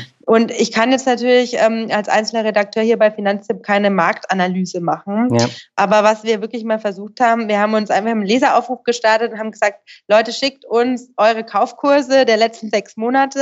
Mhm. Ähm, bestenfalls äh, bitte Kunden von verschiedenen Banken und dann vergleichen wir das mal und dann gucken wir mal, ob die einen hier irgendwie klar im Vorteil sind oder klar im Nachteil. Mhm und so als ähm, äh, wir mussten uns ja dann irgendwie auf dem ETF festlegen, weil ne, dann testest du es eben erstmal für einen speziellen ETF, haben wir halt den ETF von Comstage genommen auf den MSCI World. Ähm, mhm. Den haben einfach viele. Äh, und genau, dann haben da die Leser echt super mitgemacht. Also ich glaube, wir haben über 300 Rückmeldungen bekommen, mhm. 200 oder 300, also es war genug. Und dann konnten wir einfach wirklich mal äh, abgleichen, ähm, zu welchem Kurs man bei verschiedenen ähm, Banken eben äh, diesen, diesen gleichen ETF eigentlich bekommen hat. Mhm und haben dann da also auch als Referenzkurs meistens den Xetra-Eröffnungskurs genommen und haben geguckt, okay, wie weit weicht denn jetzt der Preis von der Börse München morgens um acht von dem Xetra-Kurs morgens um neun oder so ab. Mhm. Und haben dann eigentlich wirklich festgestellt, dass es keine signifikanten Unterschiede gibt. Also man bekommt den dann einmal besser und einmal schlechter und im Durchschnitt lustigerweise über, ich glaube, sechs Monate waren, waren die alle bei plus minus 0, mhm. 0,1. Also super, super kleine Abweichungen. Jetzt ist es nicht repräsentativ und es mhm. ist auch ähm, mit sechs Monaten auch vielleicht ein zu kurzer Zeitraum. Vielleicht war das nur Glück. Aber ähm, ist vielleicht dann, ja, also wir würden schon sagen, das ist eine Art Indikator, dass es, dass es passt. Wer ähm, jetzt da trotzdem nicht so ganz so davon überzeugt ist, ähm, da kann man halt eigentlich nur sagen, wann könnte ich denn mit dem fairsten Preis rechnen? Mhm. Ja, mit dem fairsten Preis rechne ich eigentlich dann, wenn ich an einer Börse das kaufe oder der, der die Bank oder den ETF an einer Börse kauft, die ähm, wo viel Handel getrieben wird, ja. Mhm. Also lieber auf Xetra ähm, als jetzt an der Börse München, Stuttgart oder an irgendeiner Regionalbörse, ähm, weil da einfach viel mehr Handel drüber läuft und ähm, dadurch eben die Preise ähm, schneller sich bilden und einfach dann irgendwie fairer sind, weil sie ne, einen größeren ähm, Pot an Angeboten mit Nachfrage kombinieren. Also ähm, da ist man einfach liquider unterwegs. Und dann ähm, vielleicht nicht unbedingt morgens um neun kaufen, wenn die Börse gerade aufmacht, sondern mhm. irgendwann am Nachmittag zu irgendeiner krummen Uhrzeit, wo man jetzt nicht äh, Angst hat, dass irgendjemand anders gerade eine große Order macht um 15.30 Uhr, mhm. ja, sondern kaufe ich lieber irgendwie um 15.33 Uhr oder 15.27 Uhr und mache das aber so, dass quasi die großen Börsen in den USA, also in dem Fall New York, eben auch schon offen haben. Mhm. Weil dann fange ich im, im Grunde vielleicht den Handel, der dort drüben stattfindet, auch mit ab. Also das wäre ideal. Da könnte ich also als Anleger damit rechnen, da würde ich den fairsten Preis äh, bekommen. Nach meiner Kenntnis macht das im Moment nur ein, eine, ein Anbieter, ein, ein, eine Bank so. Mhm. Äh, ja, und äh, da ist aber dann zum Beispiel so, dann schreiben die natürlich nicht genau hin, wann sie kaufen, ja. Und dann gibt es auch wieder Leser, die sagen, ich will aber ganz genau wissen, wann sie kaufen. Ich will jetzt irgendwie nicht wissen, die kaufen Montagnachmittag, sondern ich will wissen, die kaufen um weiß ich nicht, 9.15 Uhr. Also mhm. das ist auch wieder so eine Sache. Was willst du als Anleger wirklich wissen? Womit fühlst du dich wohl? Ja, also äh, ja, wir sagen, im Grunde macht es keinen Unterschied. Ähm, wenn, wenn man was machen will, sollte man vielleicht dann tatsächlich gucken, ähm, wo wird über Xetra gehandelt und wo wird eigentlich eher über so Regionalbörsen gehandelt. Äh, dann könnte man sich vielleicht für, ein, für eine Depotbank entscheiden, die, die über Xetra das Ganze abwickelt. Aber das ist jetzt nur so ein Hinweis. Mhm. Auch hier gilt wieder, das sind kleine Abweichungen, ja, das sind keine Riesensummen. Also da ist immer noch, es ist immer noch besser an der Börse München ETF zu kaufen als ein, irgendwie einen aktiv gemanagten Fonds mit drei Prozent Ausgabeaufschlag. Ja. Also man muss es auch alles immer so ein bisschen relativieren, aber es ist halt lustig. Wir haben einfach äh, jetzt, äh, es gibt einfach viele Sparfüchse da draußen, ja? ja. Und die wollen das dann halt einfach wissen. Und dann ist es ja auch schon mehr wie eher so wie so ein Hobby, ja. Mhm. Weil es einen dann halt interessiert, äh, guckt man es halt mal nach. Mhm. Aber, ja, aber also alles im Rahmen sind sehr wertvolle Hinweise, die du da gegeben hast. Ähm, vor allen Dingen mit dem äh, mit den ungeraden Zahlen für die ja, äh, Käufe. Genau. Ja. Lass uns doch noch mal ganz kurz auf die äh, Steuerreform zu sprechen kommen. Du hast einen super Artikel geschrieben, sehr anschaulich, wo du auch mehrere Berechnungsbeispiele gebracht hast. Den verlinke ich auf jeden Fall auch in den äh, Show Notes.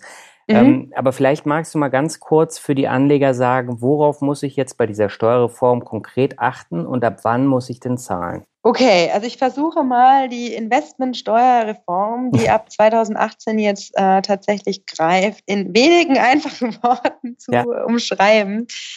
Welche Auswirkungen hat diese Reform für den Anleger? Mhm. Eigentlich kaum Auswirkungen, außer dass es sich vielleicht ein bisschen verbessert und das alles einfacher wird. Mhm. Also man kann jetzt im Detail versuchen zu verstehen, wie das jetzt funktioniert und dafür ist auch mein Artikel da. Wer da sich reinbeißen will, bitte, also steht alles ganz genau erklärt, aber wer jetzt eigentlich keine Lust darauf hat, ja, und eigentlich nur wissen will, muss ich jetzt irgendwas beachten und wird irgendwas teurer oder so, ja? Mhm. Also den kann man wirklich beruhigen und sagen, es wird einfach nur umgestellt etwas. Ähm, die Besteuerungsgrundlage ist eine andere. Sie ist künftig für alle Fonds und ETFs die gleiche Grundlage, also mhm. egal ob der Fonds im Ausland aufgelegt ist, im Inland, ob der Dividenden ausschüttet oder thesauriert, ob der ähm, synthetisch äh, äh, repliziert, der ETF, oder ob er doch physisch kauft. Völlig egal. Mhm. Es gibt jetzt nur noch eine Besteuerungsgrundlage, das ist eine Pauschale, die errechnet sich äh, nach einem bestimmten Schema, muss man gar nicht wissen. Und ähm, genau, und das gilt dann einfach für alle. Und das bedeutet, ich muss mir überhaupt keine Gedanken mehr machen als Anleger, welchen ETF nehme ich denn jetzt? Aus mhm. steuerlichen Gründen, mhm. ja. Aus ja. anderen Gründen schon, klar, da guckst du, willst du irgendwie eine Dividende haben oder nicht oder so. Aber aus steuerlichen Gründen, für den normalen Anleger ist es völlig egal. Und früher war es eben nicht ganz so einfach da ähm, war es ja eben oft so, dass, dass man ähm, ETFs hatte, die im Ausland aufgelegt worden sind und die eben physisch repliziert haben, also wirklich die Aktien reingekauft haben und aber auch noch die Dividenden wieder angelegt haben. Mhm. Eigentlich ein schöner ETF, ja, das ist eigentlich das, was man haben will ähm, oder was viele haben wollen. Bloß da musste ich halt jedes Jahr in meine Steuererklärung äh, am Ende das alles eintragen, also meine Dividendenerträge und dann ging es da auch noch um diese Quellensteuer und da genau. musste man gucken, was wird denn da jetzt erstattet und eigentlich bestand die Pflicht, das einzutragen in die Steuererklärung. Wenn man es nicht gemacht hat, man also eigentlich Steuern hinterzogen, aber äh,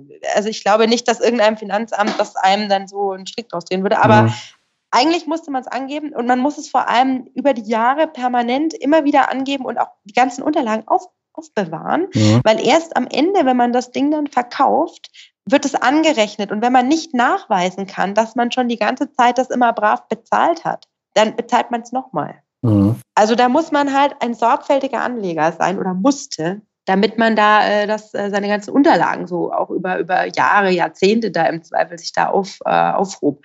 Und ähm, das braucht man zukünftig überhaupt nicht mehr zu fürchten. Es gibt also diese ganze Anrechnung irgendwelcher Steuern, es wird es alles nicht mehr geben. Und ähm, insofern, wie gesagt, also jeder ETF wird irgendwie gleich behandelt.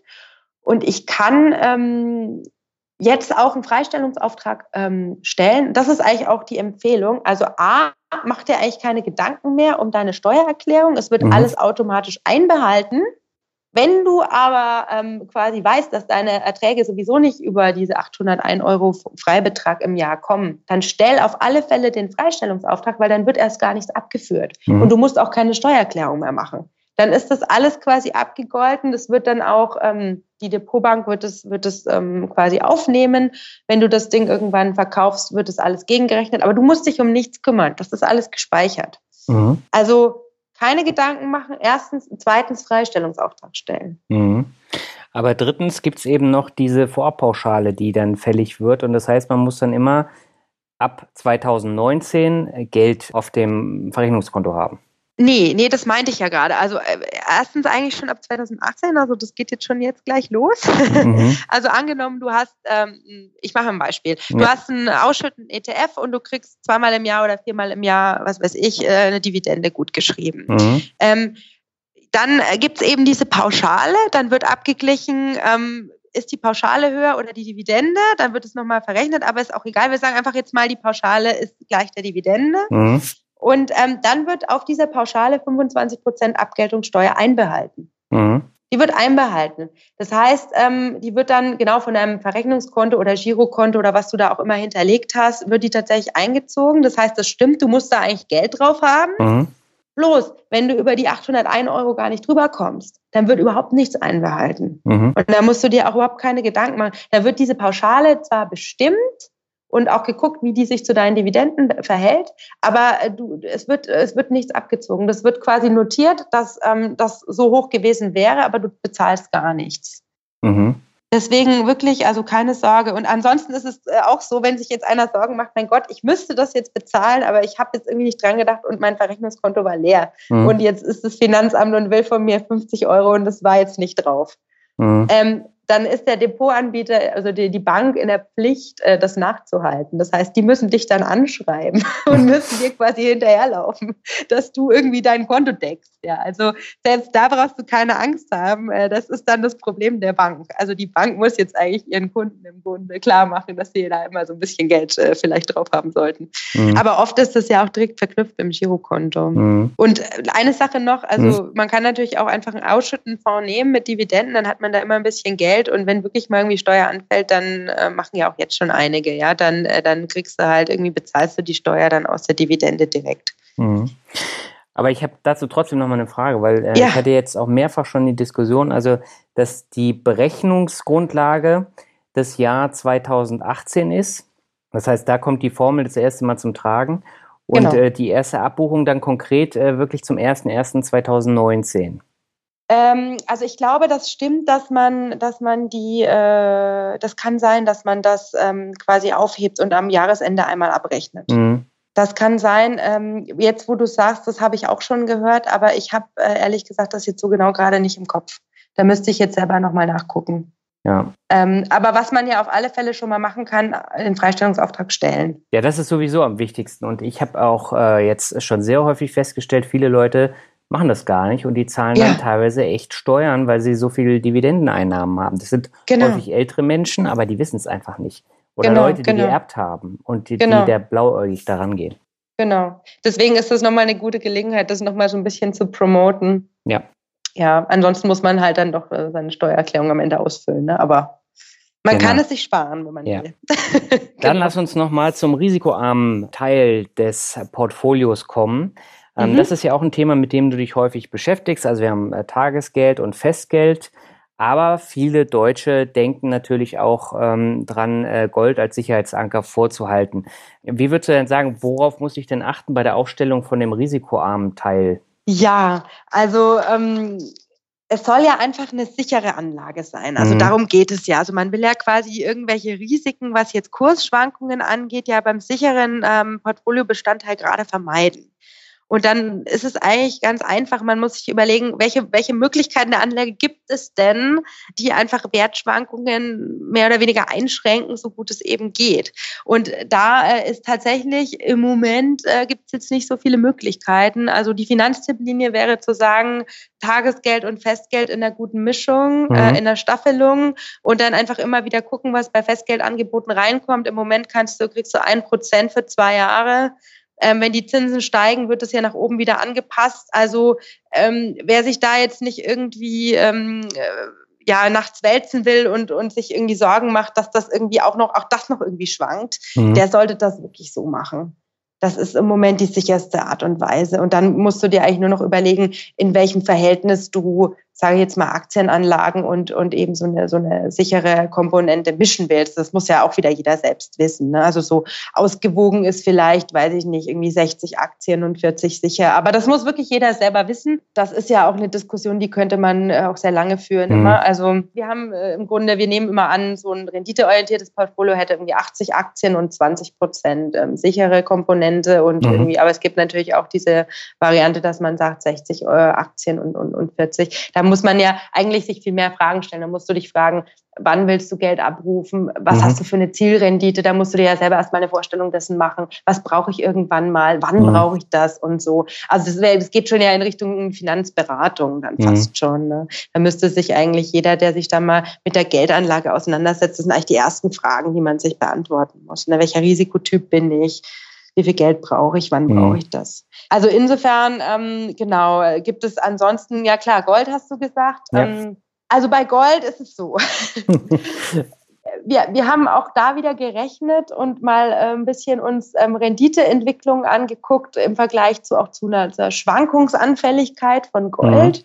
Und daraus den Schluss gezogen, dass als langfristige Geldanlage Gold sich wirklich nicht eignet, mhm. denn es über die letzten äh, jetzt 42 Jahren, wie seit 1975, wenn man das bis heute mal äh, verfolgt hat und irgendwie so ein Weltaktienindex gegen so einen Goldpreischart äh, irgendwie hält, mhm. dann ähm, hätte äh, ja der, der, die, die Aktien so, so eine Jahresdurchschnittsrendite von ungefähr 8 Prozent äh, doch erreicht und ähm, so ein Gold eben ungefähr nur vier, also die Hälfte pro mhm. Jahr im Schnitt. Und ähm, hätte aber stärker geschwankt als dieser, als dieser Aktienindex. Also das ist so immer, ne, wenn man sich fragt, äh, Geldanlage ja oder nein, dann sind das immer so die Argumente, dass man sagt, ja eher nicht. Bist du mit Aktien eigentlich besser gefahren? Und dann ist natürlich Gold an sich, was ist eigentlich Gold? Ja, Gold ist eigentlich so eine Art, ne, man sagt ja immer Krisenwährung. Also genau es gibt Leute, die einfach wirklich ähm, Angst haben, mhm. dass äh, die Währung irgendwann nichts mehr wert ist, dass wir eine Hyperinflation kriegen, dass die Zentralbank, weiß ich nicht, äh, ihren Job nicht mehr gut macht und das irgendwie alles da niedergeht. Und mhm. die wollen einfach wissen, dass sich so eine Wertsicherungskomponente, äh, und die ist dann eben auch physisch, ja, ja, bei sich zu Hause irgendwo haben. Und dann, in dem Fall, kann man sagen, okay, dann kauf dir äh, physisches Gold und lege es dir zu Hause in den Tresor oder ins Bankschließfach. Dann schläfst du besser und du kannst es gerne auch beimischen, aber nicht mit dem Ziel, daraus eine bestimmte Rendite abzuleiten, die dann mhm. am Ende auf dein Gesamtportfolio irgendwie einzahlt, ja, sondern wirklich nur als Beruhigung. Mhm. Oder für dich eben genau, also dass du dich besser fühlst. Dann kannst du das machen. Aber eben als Anlage nicht. Mhm. Ja, das ist ein sehr interessanter Aspekt.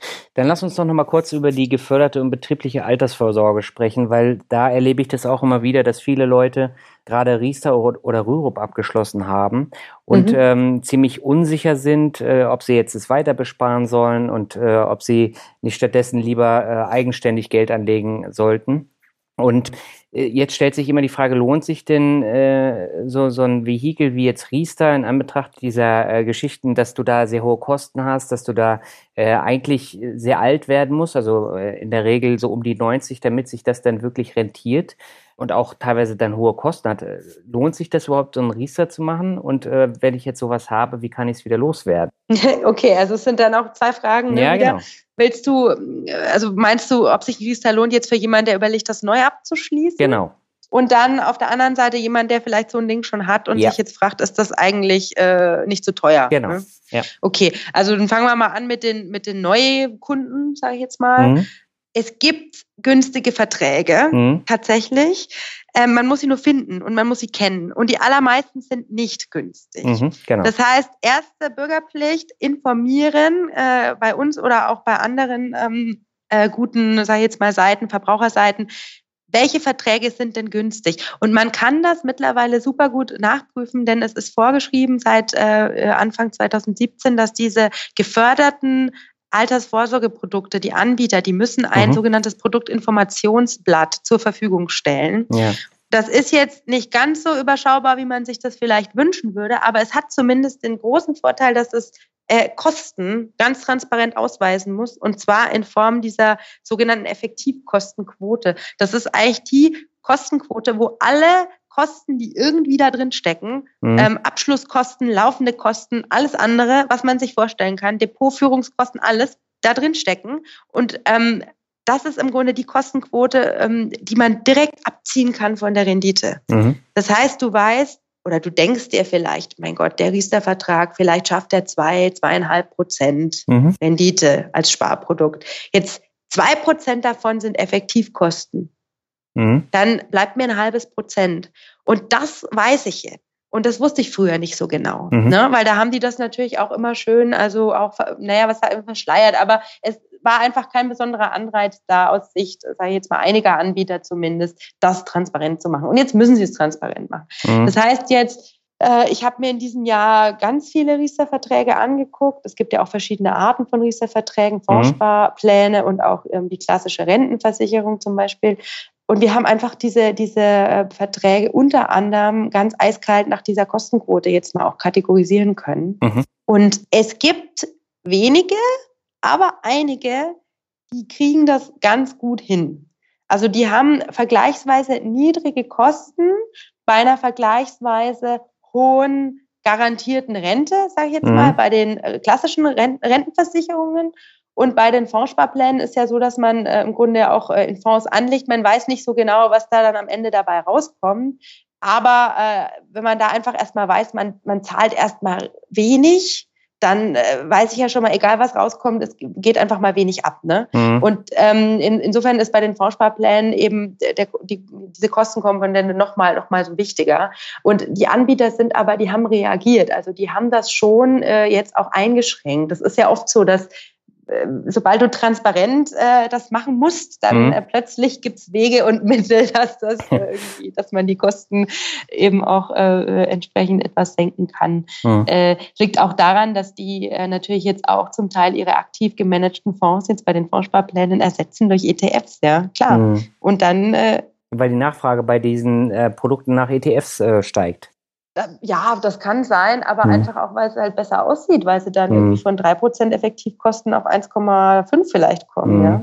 Also beides möglich. Also ich bin mir nicht sicher, natürlich ist jetzt Riester ähm, kein Produkt, was jetzt so, äh, so eine ganz äh, starke Nachfrage hat. Mhm. Äh, eben auch, weil über die Jahre auch einfach äh, das Image also gelitten hat, also weil man da eben sehr viel gelesen hat über die eben sehr schlechten und sehr teuren Verträge. Mhm. Aber ähm, also die erste Botschaft ist, wie gesagt, es gibt die günstigen Verträge. Ähm, wir haben die zum Beispiel, wir haben da eine Analyse gemacht, die kann man sich durchlesen.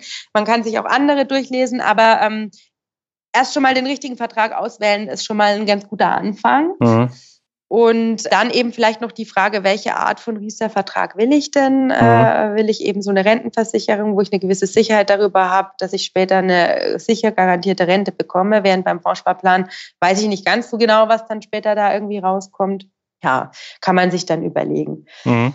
Grundsätzlich ist es halt dann auch so, dass man bei Riester schon auch schauen muss, für wen lohnt sich eher. Ja? Genau. Also es gibt, wenn man jetzt durchschnittlich viel verdient und, und keine Kinder hat, dann, dann lohnt sich so ein Riester-Vertrag, da, da bringt einem die Förderung jetzt nicht so besonders viel. Mhm. Das muss man halt einfach machen. Man kann schon riestern, aber da muss man auch realistisch sein und sagen, allein über die Förderung kriege ich nicht so viel. Mhm. Und allein über die Verzinsung, je nachdem, was ich wähle, könnte ich vielleicht ein bisschen was gut machen oder auch nicht.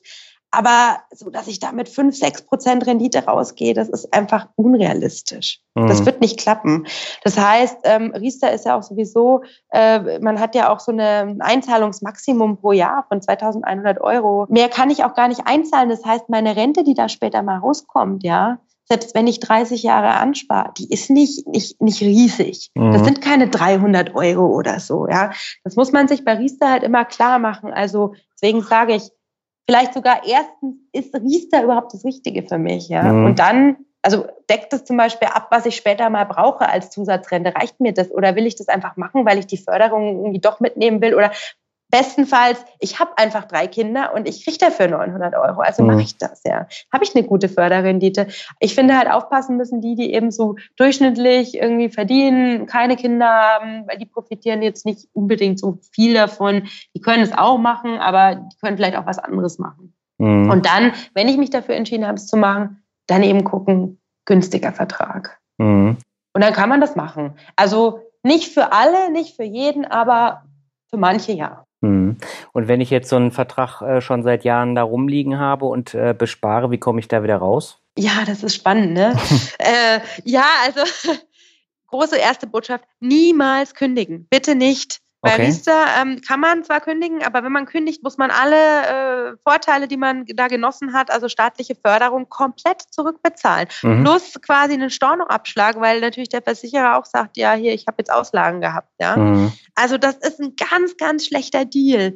Das ist also auch, äh, was, äh, was, was Riester-Sparer wissen sollten, bevor sie anfangen. Ähm, nicht äh, irgendwie so, ich habe doch noch die Hintertür, ich kann ja mal kündigen, ja, mhm. sondern ich muss das Ding wirklich äh, durchziehen. Ich kann jetzt eine Möglichkeit, wenn ich irgendwie feststelle, ähm, das Ding ist eigentlich zu teuer, mein Guthaben ist auch eigentlich im Moment negativ. Also ich weiß ja ungefähr, was ich eingezahlt habe, mhm. aber irgendwie durch die ganzen Kosten bei so bei einer Rentenversicherung in den ersten Jahren oder beim Vorsparplan, vielleicht läuft es mal schlecht. Ich bin eigentlich gerade drunter. Mhm. Und ich will eigentlich jetzt lieber was anders machen mit meinem Geld. Ich mache jetzt lieber einen ETF-Sparplan. Dann kannst du immer bei Riester quasi das auch beitragsfrei stellen mhm. und lässt den Staat deinen Negativanteil ja, wieder auffüllen, weil er muss dir am Ende ja garantieren, dass alles, was du einbezahlt hast, dass du wieder rauskriegst. Mhm. Also dir kann es eigentlich total egal sein, wie das Ding zwischendurch mal steht, weil du weißt zumindest am Ende, du hast alle Förderungen bekommen und du hast das, was du einbezahlt hast, auch wieder bekommen. Mhm. Also noch ein Grund mehr eigentlich nicht zu kündigen. Und eben dann, wenn man feststellt, zu teuer, gibt es eben die Möglichkeit, beitragsfrei stellen und was anderes machen mhm. oder beitragsfrei stellen. Und wenn man noch genug Zeit hat, also sage ich jetzt mal mindestens noch 15 Jahre, eher mehr, vielleicht dann noch mal einen günstigen, guten, besseren Riester-Vertrag abschließen, kann man ja auch machen.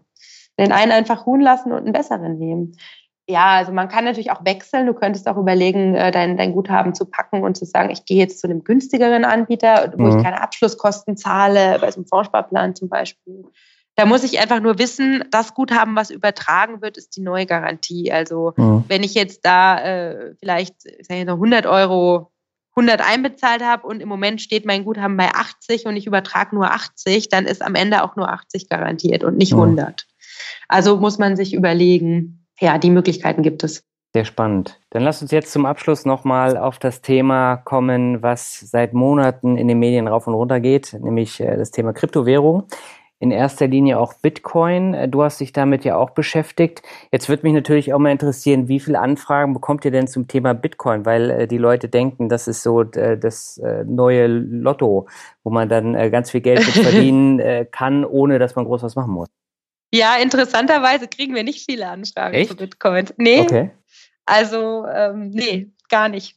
Vielleicht sind die Leser schon zu vernünftig oder zu sehr, zu sehr auf dem Boden der Tatsache und lesen lieber die, die handfesten Ratgeber. Ich weiß mhm. es nicht. Nee, wir kriegen, also ich weiß nichts davon. Allerdings hat Hermann Tinhagen halt viele Fernsehanfragen bekommen, Interviewanfragen zu dem Thema, weil es natürlich in den Medien gerade hochspielt. Mhm. Aber ähm, genau, also jetzt direkt von Lesern bisher tatsächlich äh, wenig.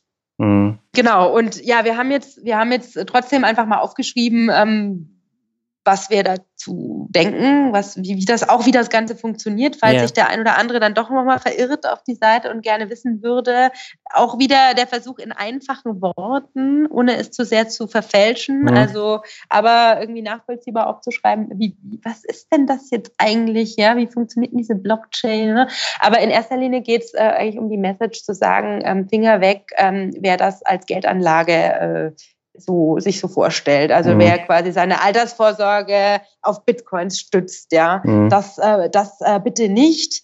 Denn es ist tatsächlich eine Spekulation. Man weiß nicht, wie das äh, weitergeht. Es funktioniert äh, nicht als Zahlungsmittel im Moment. Es ist äh, nicht abgesichert. Da steckt keine Zentralbank dahinter, kein, kein Staat, der irgendwie den Wert irgendwie garantiert.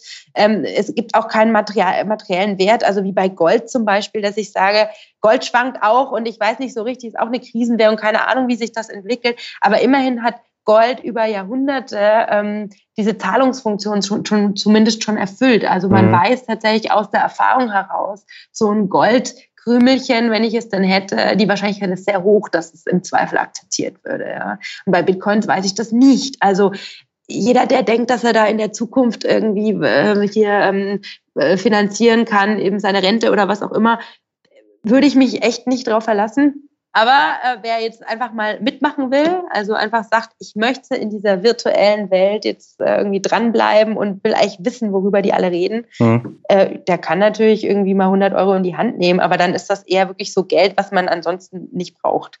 Ja. Wo man sagen würde, da gehe ich sonst irgendwie, mache ich mir ein schönes Wochenende, fahre mal irgendwie mit dem Zug irgendwo hin.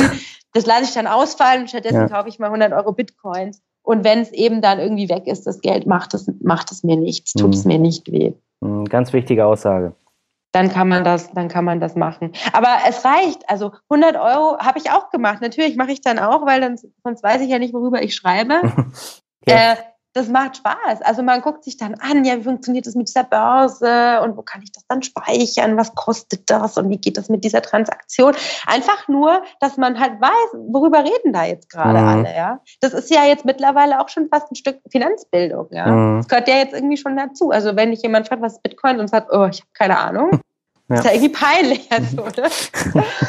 genau, also deswegen, ähm, ja, ich, ich finde, das ist eine ganz, eine ganz nette Sache mit eben wenig Geld. Ähm, dann kriegt man trotzdem viel mit, aber man riskiert eben nicht. Mhm. Genau. Jetzt würde mich natürlich zum Abschluss nochmal interessieren, wie legst du denn selber dein Geld an? Wahrscheinlich in ETFs, oder? Ja, also ich befolge ganz brav auch die ähm, Empfehlungen von Finanztipp. Äh, genau, ich habe ein bisschen Geld ähm, auf einmal damals schon angelegt in den MSCI World. Das läuft mhm. jetzt schon so eine Weile ganz gut. Dann mache ich auch äh, ein, zwei Sparpläne mit irgendwie so 100 Euro jeweils, wo ich noch ein bisschen streue, wo ich sage, ich möchte auch mal nur europäische Aktien oder Europa-Aktien. Mhm. Also da habe ich dann noch so ein bisschen eine, eine andere Ausrichtung. Und dann habe ich tatsächlich auch ganz brav einjähriges und zweijähriges Festgeld und ich mhm. habe auch ein Tagesgeldkonto, was ganz gut verzinst ist im Moment noch. Mhm. Ja, also irgendwie versucht einfach äh, immer die Angebote, die man da auch immer so ähm, auf dem Markt äh, gesehen hat oder meine Kollegen äh, gesehen haben und analysiert haben, dann auch einfach mitgenommen. Mhm. Hat dann zwei Effekte. Einmal äh, fühlt man sich gut aufgehoben, weil man weiß, man kann so dem Rat der, der Kollegen auch vertrauen und man mhm. kriegt da jetzt, glaube ich, einen ganz guten Deal. Auf der anderen Seite aber auch interessant. Also mhm. hier Depot eröffnen, ja, ich habe das auch bei verschiedenen Depot-Anbietern, äh, weil ich einfach mal wissen wollte, hey, wie geht denn das bei dem, wie geht denn das mhm. bei dem? Und äh, auch jetzt irgendwie Festgeld. Ähm, hier äh, gibt es ja zum Beispiel diese Zinspilot, ne, diese Plattform, die dann mhm. verschiedene Festgelder. Wie geht es eigentlich, wenn ich das da mache? Ja? Also wenn mhm. ich jetzt nicht irgendwie nur bei einem Anbieter direkt das Geld abparke, sondern wenn ich das in so einem Portal quasi wieder verteilen muss. Mhm. Ähm, wie funktioniert das mit den Gutschriften? Wann kriege ich eigentlich meine Zinsen gut geschrieben? Ja, also einfach so ausprobieren. Mhm. Ja, ich bin ja auch so ein Fan davon. Ja, ne? Mhm. ja. Ja, das ist ein ähm, echt spannender Ansatz und äh, da kommen wir jetzt gleich nochmal drauf. Dann würde ich sagen, lass uns zum Finanzrocker Word Shuffle kommen. Das heißt, ich nenne dir ein paar Begriffe und du sagst einfach, was dir dazu einfällt. Das kann ganz kurz sein, kann aber auch ein bisschen länger sein. Äh, okay. Und beginnen möchte ich jetzt tatsächlich mit diesem Thema, nämlich mit Fintech. Ach, das war jetzt schon das Stichwort? Ja, Fintech ist das Stichwort. Fintech ist ein großes Ding. Ähm, es gibt ganz viele neue Anbieter, die versuchen, Bankdienstleistungen smarter, transparenter auf dem Smartphone zu machen. Mhm. Ich persönlich bin vielleicht dafür schon zu alt. Nee, aber ich bin nicht in der Generation, dass ich sage, ich lade mir jetzt jede App sofort runter und muss mhm. die jetzt irgendwie ausprobieren.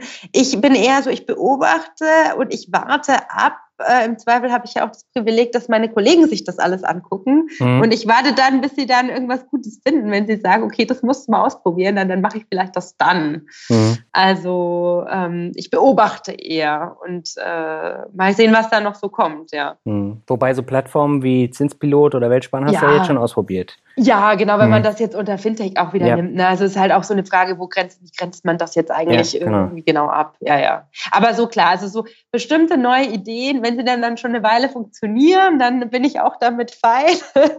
Aber jetzt irgendwie nicht, wenn jeder irgendwie, wenn es jetzt gerade eine Woche irgendwie auf dem Markt ist, die neue App XY, dann ja. ähm, warte ich da eher ab.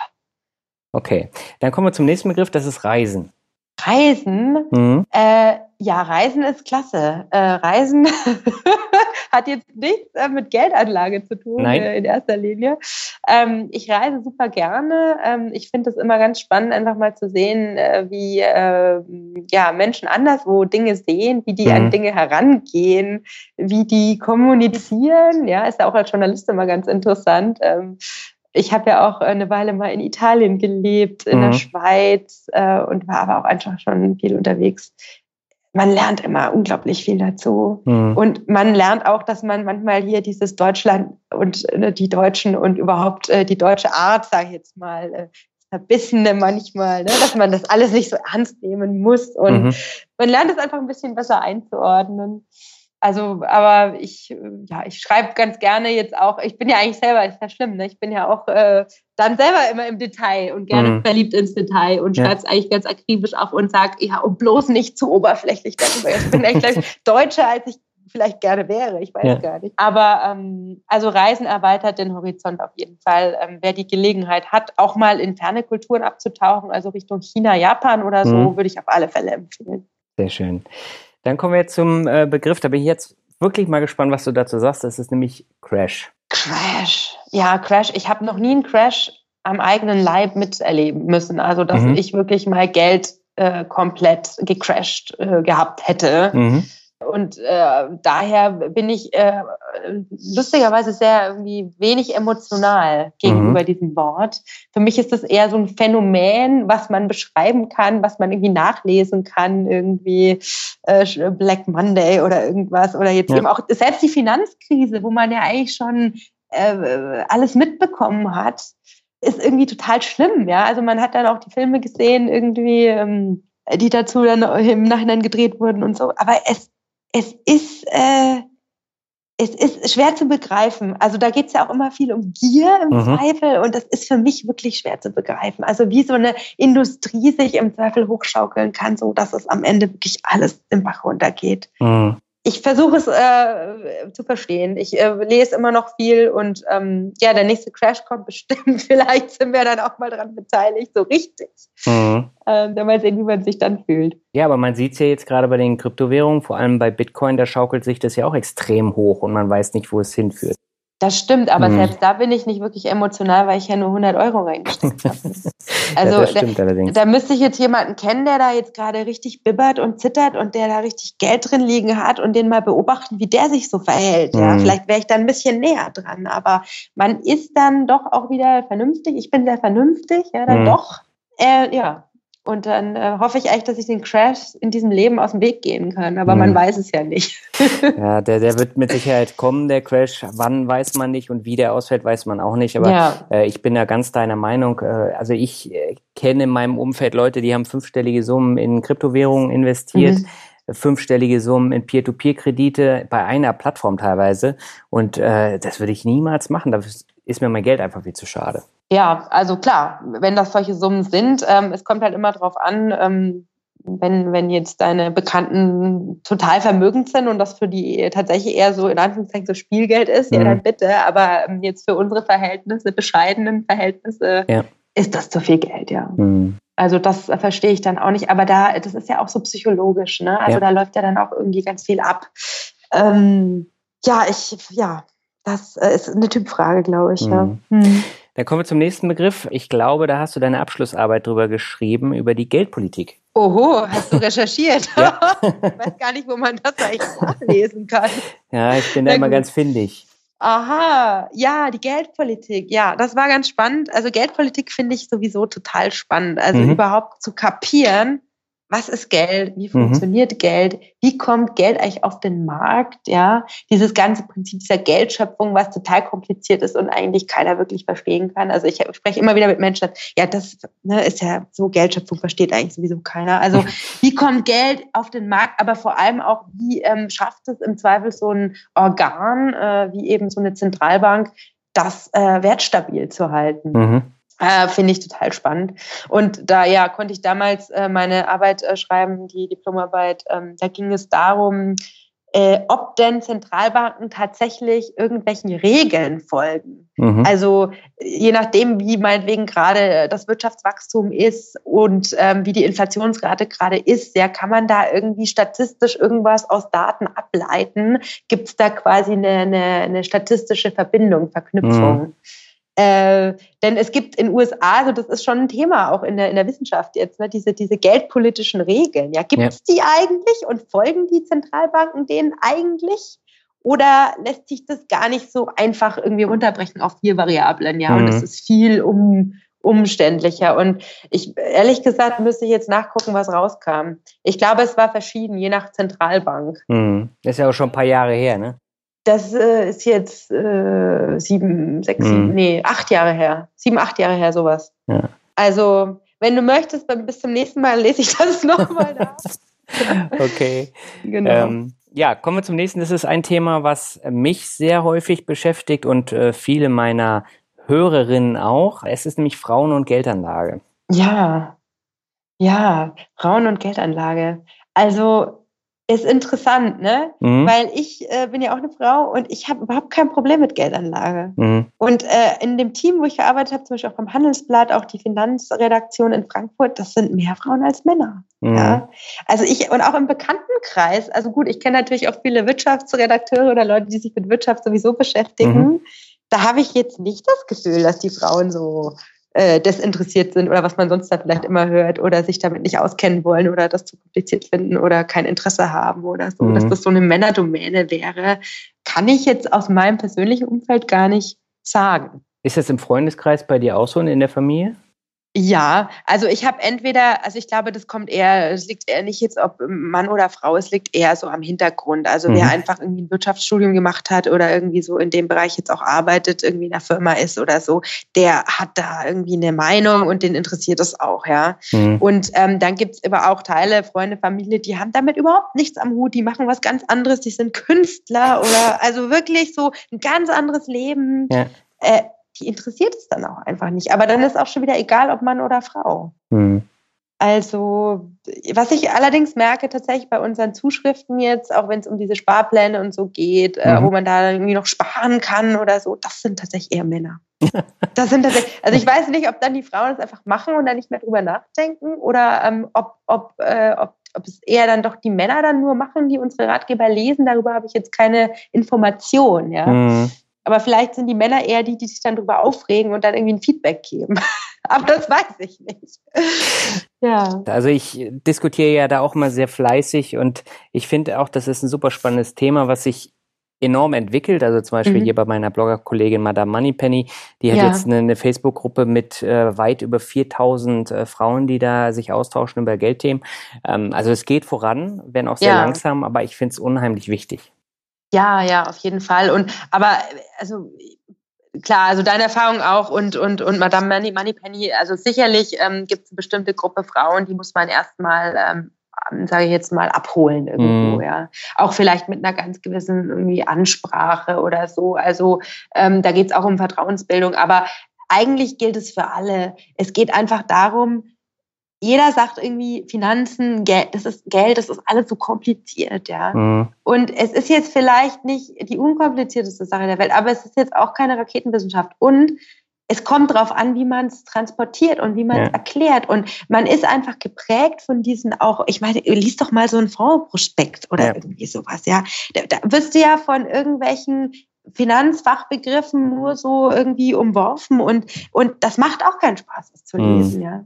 Also äh, ist meine, meine, meine, meine Überzeugung eher, ähm, ich schreibe jetzt nicht für Mann oder für Frau, ich schreibe für alle, aber ich will es so schreiben, dass irgendwie jeder verstehen kann. Das ist, glaube ich, auch der wichtigste Anspruch. Ähm, und ich hoffe, dass man dann, ja, dass man dann halt auch irgendwann die Frauen auch abholt. Genau. Im Zweifel nur, wenn sich der Mann wieder zu Hause aufricht und die Frau dann sich denkt, ich will das jetzt auch mal nachlesen. genau. genau. Kommen wir zum nächsten, das ist äh, mein Standardbegriff, nämlich Rockmusik. Rockmusik, oh je, leider bin ich da nicht so, ist nicht so meins, sorry, ähm, ja. so E-Gitarre. Ähm, ich bin eher für Akustikgitarre, Jazz, sowas. Okay. Ähm, aber klar, ich meine, ich erkenne natürlich die großen Rocker dieser Welt auch an. Ja, ich habe auch eine Platte von den Rolling Stones, also okay. das passt schon. Ich höre es mir ab und zu mal gerne an, aber jetzt nicht jeden Tag. Okay. Dann habe ich noch zwei Begriffe für dich. Der nächste ist Bayern. Bayern, äh, ja, da bin ich geboren und äh, auch habe viele Jahre meines Lebens ähm, dort verbracht. Ja, schön ist es in Bayern.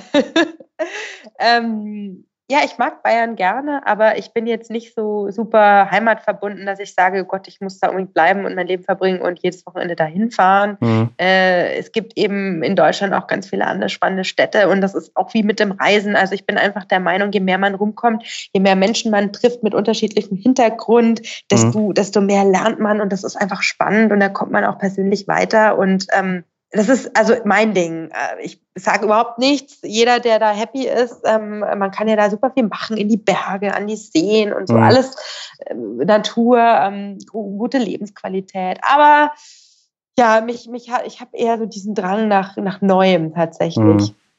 Ja. Das ist auch ein spannender Ansatz. Das hängt ja auch eng mit dem Reisen da zusammen, ne?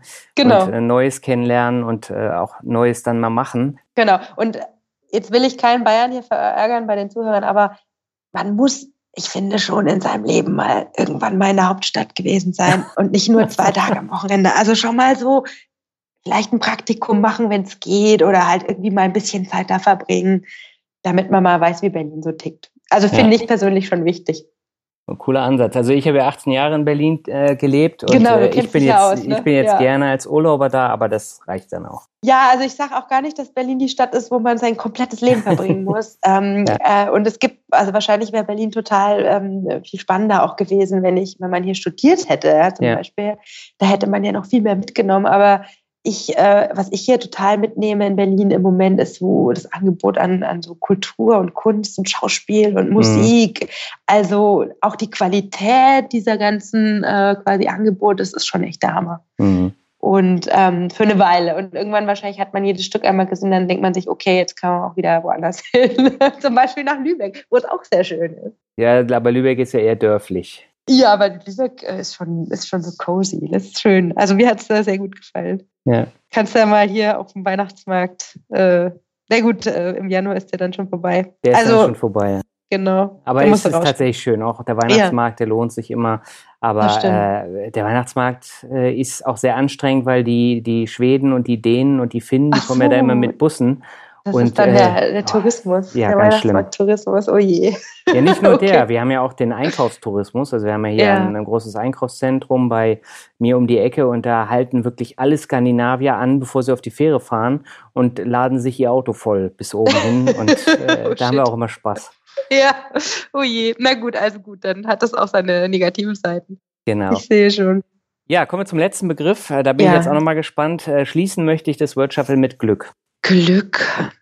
Also ich glaube, es ist ein großes Glück, wenn man einfach äh, in seinem Leben äh, einen Beruf auch findet, der einen so erfüllt. Ähm, wie ich jetzt, äh, wie gesagt, auch ich das Glück habe mit meinem Schreiben und dem Transportieren wichtiger Botschaften in einfacher Sprache. Also es ist für mich schon wirklich großes Glück. Also ich sehe mhm. das nicht als selbstverständlich an, dass man diese Gelegenheit bekommt und jetzt auch über das Internet eben auch viele, viele Leute auch erreichen kann ohne große Probleme. Mhm. Also das ist ja ein ganz großer Fortschritt auch, ja. Also mhm. einfach Verbreitung von Wissen auf so einfachem Wege ist einfach toll. Genau, und dann aber ja, also klar gibt es ja im Leben auch noch andere Komponenten, die zum Glück gehören. Ich denke, das weiß ja auch jeder. Ja, da muss man halt dann auch Glück haben. genau. Sehr schöner Abschluss. Ja. Sarah, hab vielen Dank für das tolle Interview. Ich glaube, du hast jetzt äh, einen High Watermark gesetzt für das Podcast Jahr 2018 im Finanzrocker Podcast. Ich fand es super spannend. Wir haben ja auch sehr, sehr viele Themen abgedeckt. Und äh, von daher hab vielen Dank und ich fand das großartig. Vielen, vielen Dank, Daniel, auch an dich. Das war echt ein tolles Interview. Ich habe mich ähm, sehr, sehr wohl gefühlt. Ich hoffe, ich habe alles gut erklären können soweit. Ähm, ja. Und du kannst ja bei Gelegenheit mal Bescheid geben, wenn Leserfeedback kommt. Also jederzeit immer wieder gerne. Auf jeden Fall, das mache ich, Sarah, und dann wünsche ich dir alles Gute. Wünsche ich dir auch. Mach's gut. Mach's gut. Ciao. Ja, soweit das Interview mit Sarah, das am Ende etwas ausgeufert ist. Wir waren danach beide etwas erschlagen, zumal wir stimmlich auch noch etwas angeschlagen waren, wie man ab und zu mal hört. Aber ich hoffe, dass da einige neue Aspekte für dich dabei waren und empfehle dir mal bei Finanztipp vorbeizuschauen. Ja, zu guter Letzt habe ich noch zwei Bewertungen für dich. Die erste kommt von HD Meyer und er schreibt, wieder mal super gut geworden. Es ist schon erstaunlich, mit welcher Kontinuität Daniel es immer wieder schafft, einen so interessanten Podcast mit Interviewpartnern zu präsentieren. Ich höre diese Podcasts ausschließlich im Auto und musste schon so manche Sonderrunde drehen, weil es gerade sehr interessant war. Mach bitte weiter so, ich freue mich auf weitere Folgen und fühle mich in Lübeck deutlich besser aufgehoben als auf Malle. Das fängt schon mit der Tonqualität an, über die Art des Interviews bis zu den Gesprächspartnern der hier mal wieder ganz besonders gut war. Zusammen mit dem anderen Alexander, nee, nicht Düsseldorf, sondern von Rente mit Dividende. Mit freundlichen Grüßen, Plutus and Me. Ja, herzlichen Dank für die sehr nette Bewertung. Gut, die Tonqualität, die schwankt leider Gottes ab und an. Das hatte ich jetzt in dieser Folge leider Gottes wieder. Das hängt aber mit diesem neuen Skype zusammen und äh, irgendwie stellt er manchmal das Mikro um. Und äh, ja, diesmal hatte ich eben mein Kopfhörermikro und nicht mein Standardmikro, was natürlich nicht so toll ist. Aber trotzdem versuche ich da bei der Tonqualität drauf zu achten. Und äh, ja, es freut mich, dass dir mein Podcast so gut gefällt gefällt. So, die letzte Bewertung für heute kommt von Esel472277 und er schreibt Start in ein anderes Leben. Der Finanzrocker und auch der Finanzvisier sind meiner Meinung nach das Maß aller Dinge in Sachen Finanzbildung in Deutschland. Der Content, der kostenlos zur Verfügung gestellt wird, sucht seinesgleichen. Bei mir hat ein fundamentales Umdenken dank der Infos, die der Finanzrocker zur Verfügung gestellt hat, stattgefunden. Vielen Dank, dass du mein Leben im finanziellen Sinne verändert hast. PS, selbst wenn kleine Detailfragen noch offen bleiben sollten, kann man sich an Daniel wenden und bekommt prompt eine Antwort. Echt super. Liebe Grüße, Esel.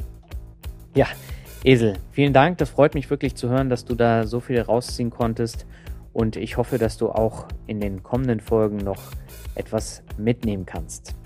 Ja, wenn ähm, dir auch mein Podcast gefällt, dann freue ich mich über eine Bewertung bei iTunes weil letztendlich ist das äh, die Währung, die dort zum Tragen kommt. Ohne die Bewertung ist man bei iTunes nicht so wirklich auffindbar. Also die Abonnentenzahlen spielen natürlich auch eine Rolle, äh, aber Bewertungen sind da schon wichtig und ich freue mich über eine gute oder auch negative Bewertung von dir, weil wenn da Stellen sind, die ich besser machen kann, dann äh, schreib es einfach in den Kommentar und ich versuche mich dran zu halten. Und das hat schon einige Male ganz gut funktioniert. Damit bin ich am Ende von dieser Folge angelangt. Ich freue mich, dass du so lange durchgehalten hast bei dieser Folge und äh, ja, freue mich auf die nächste Folge. Und da gibt es wieder einen alten Bekannten zu hören. Bis dahin, alles Gute. Ciao.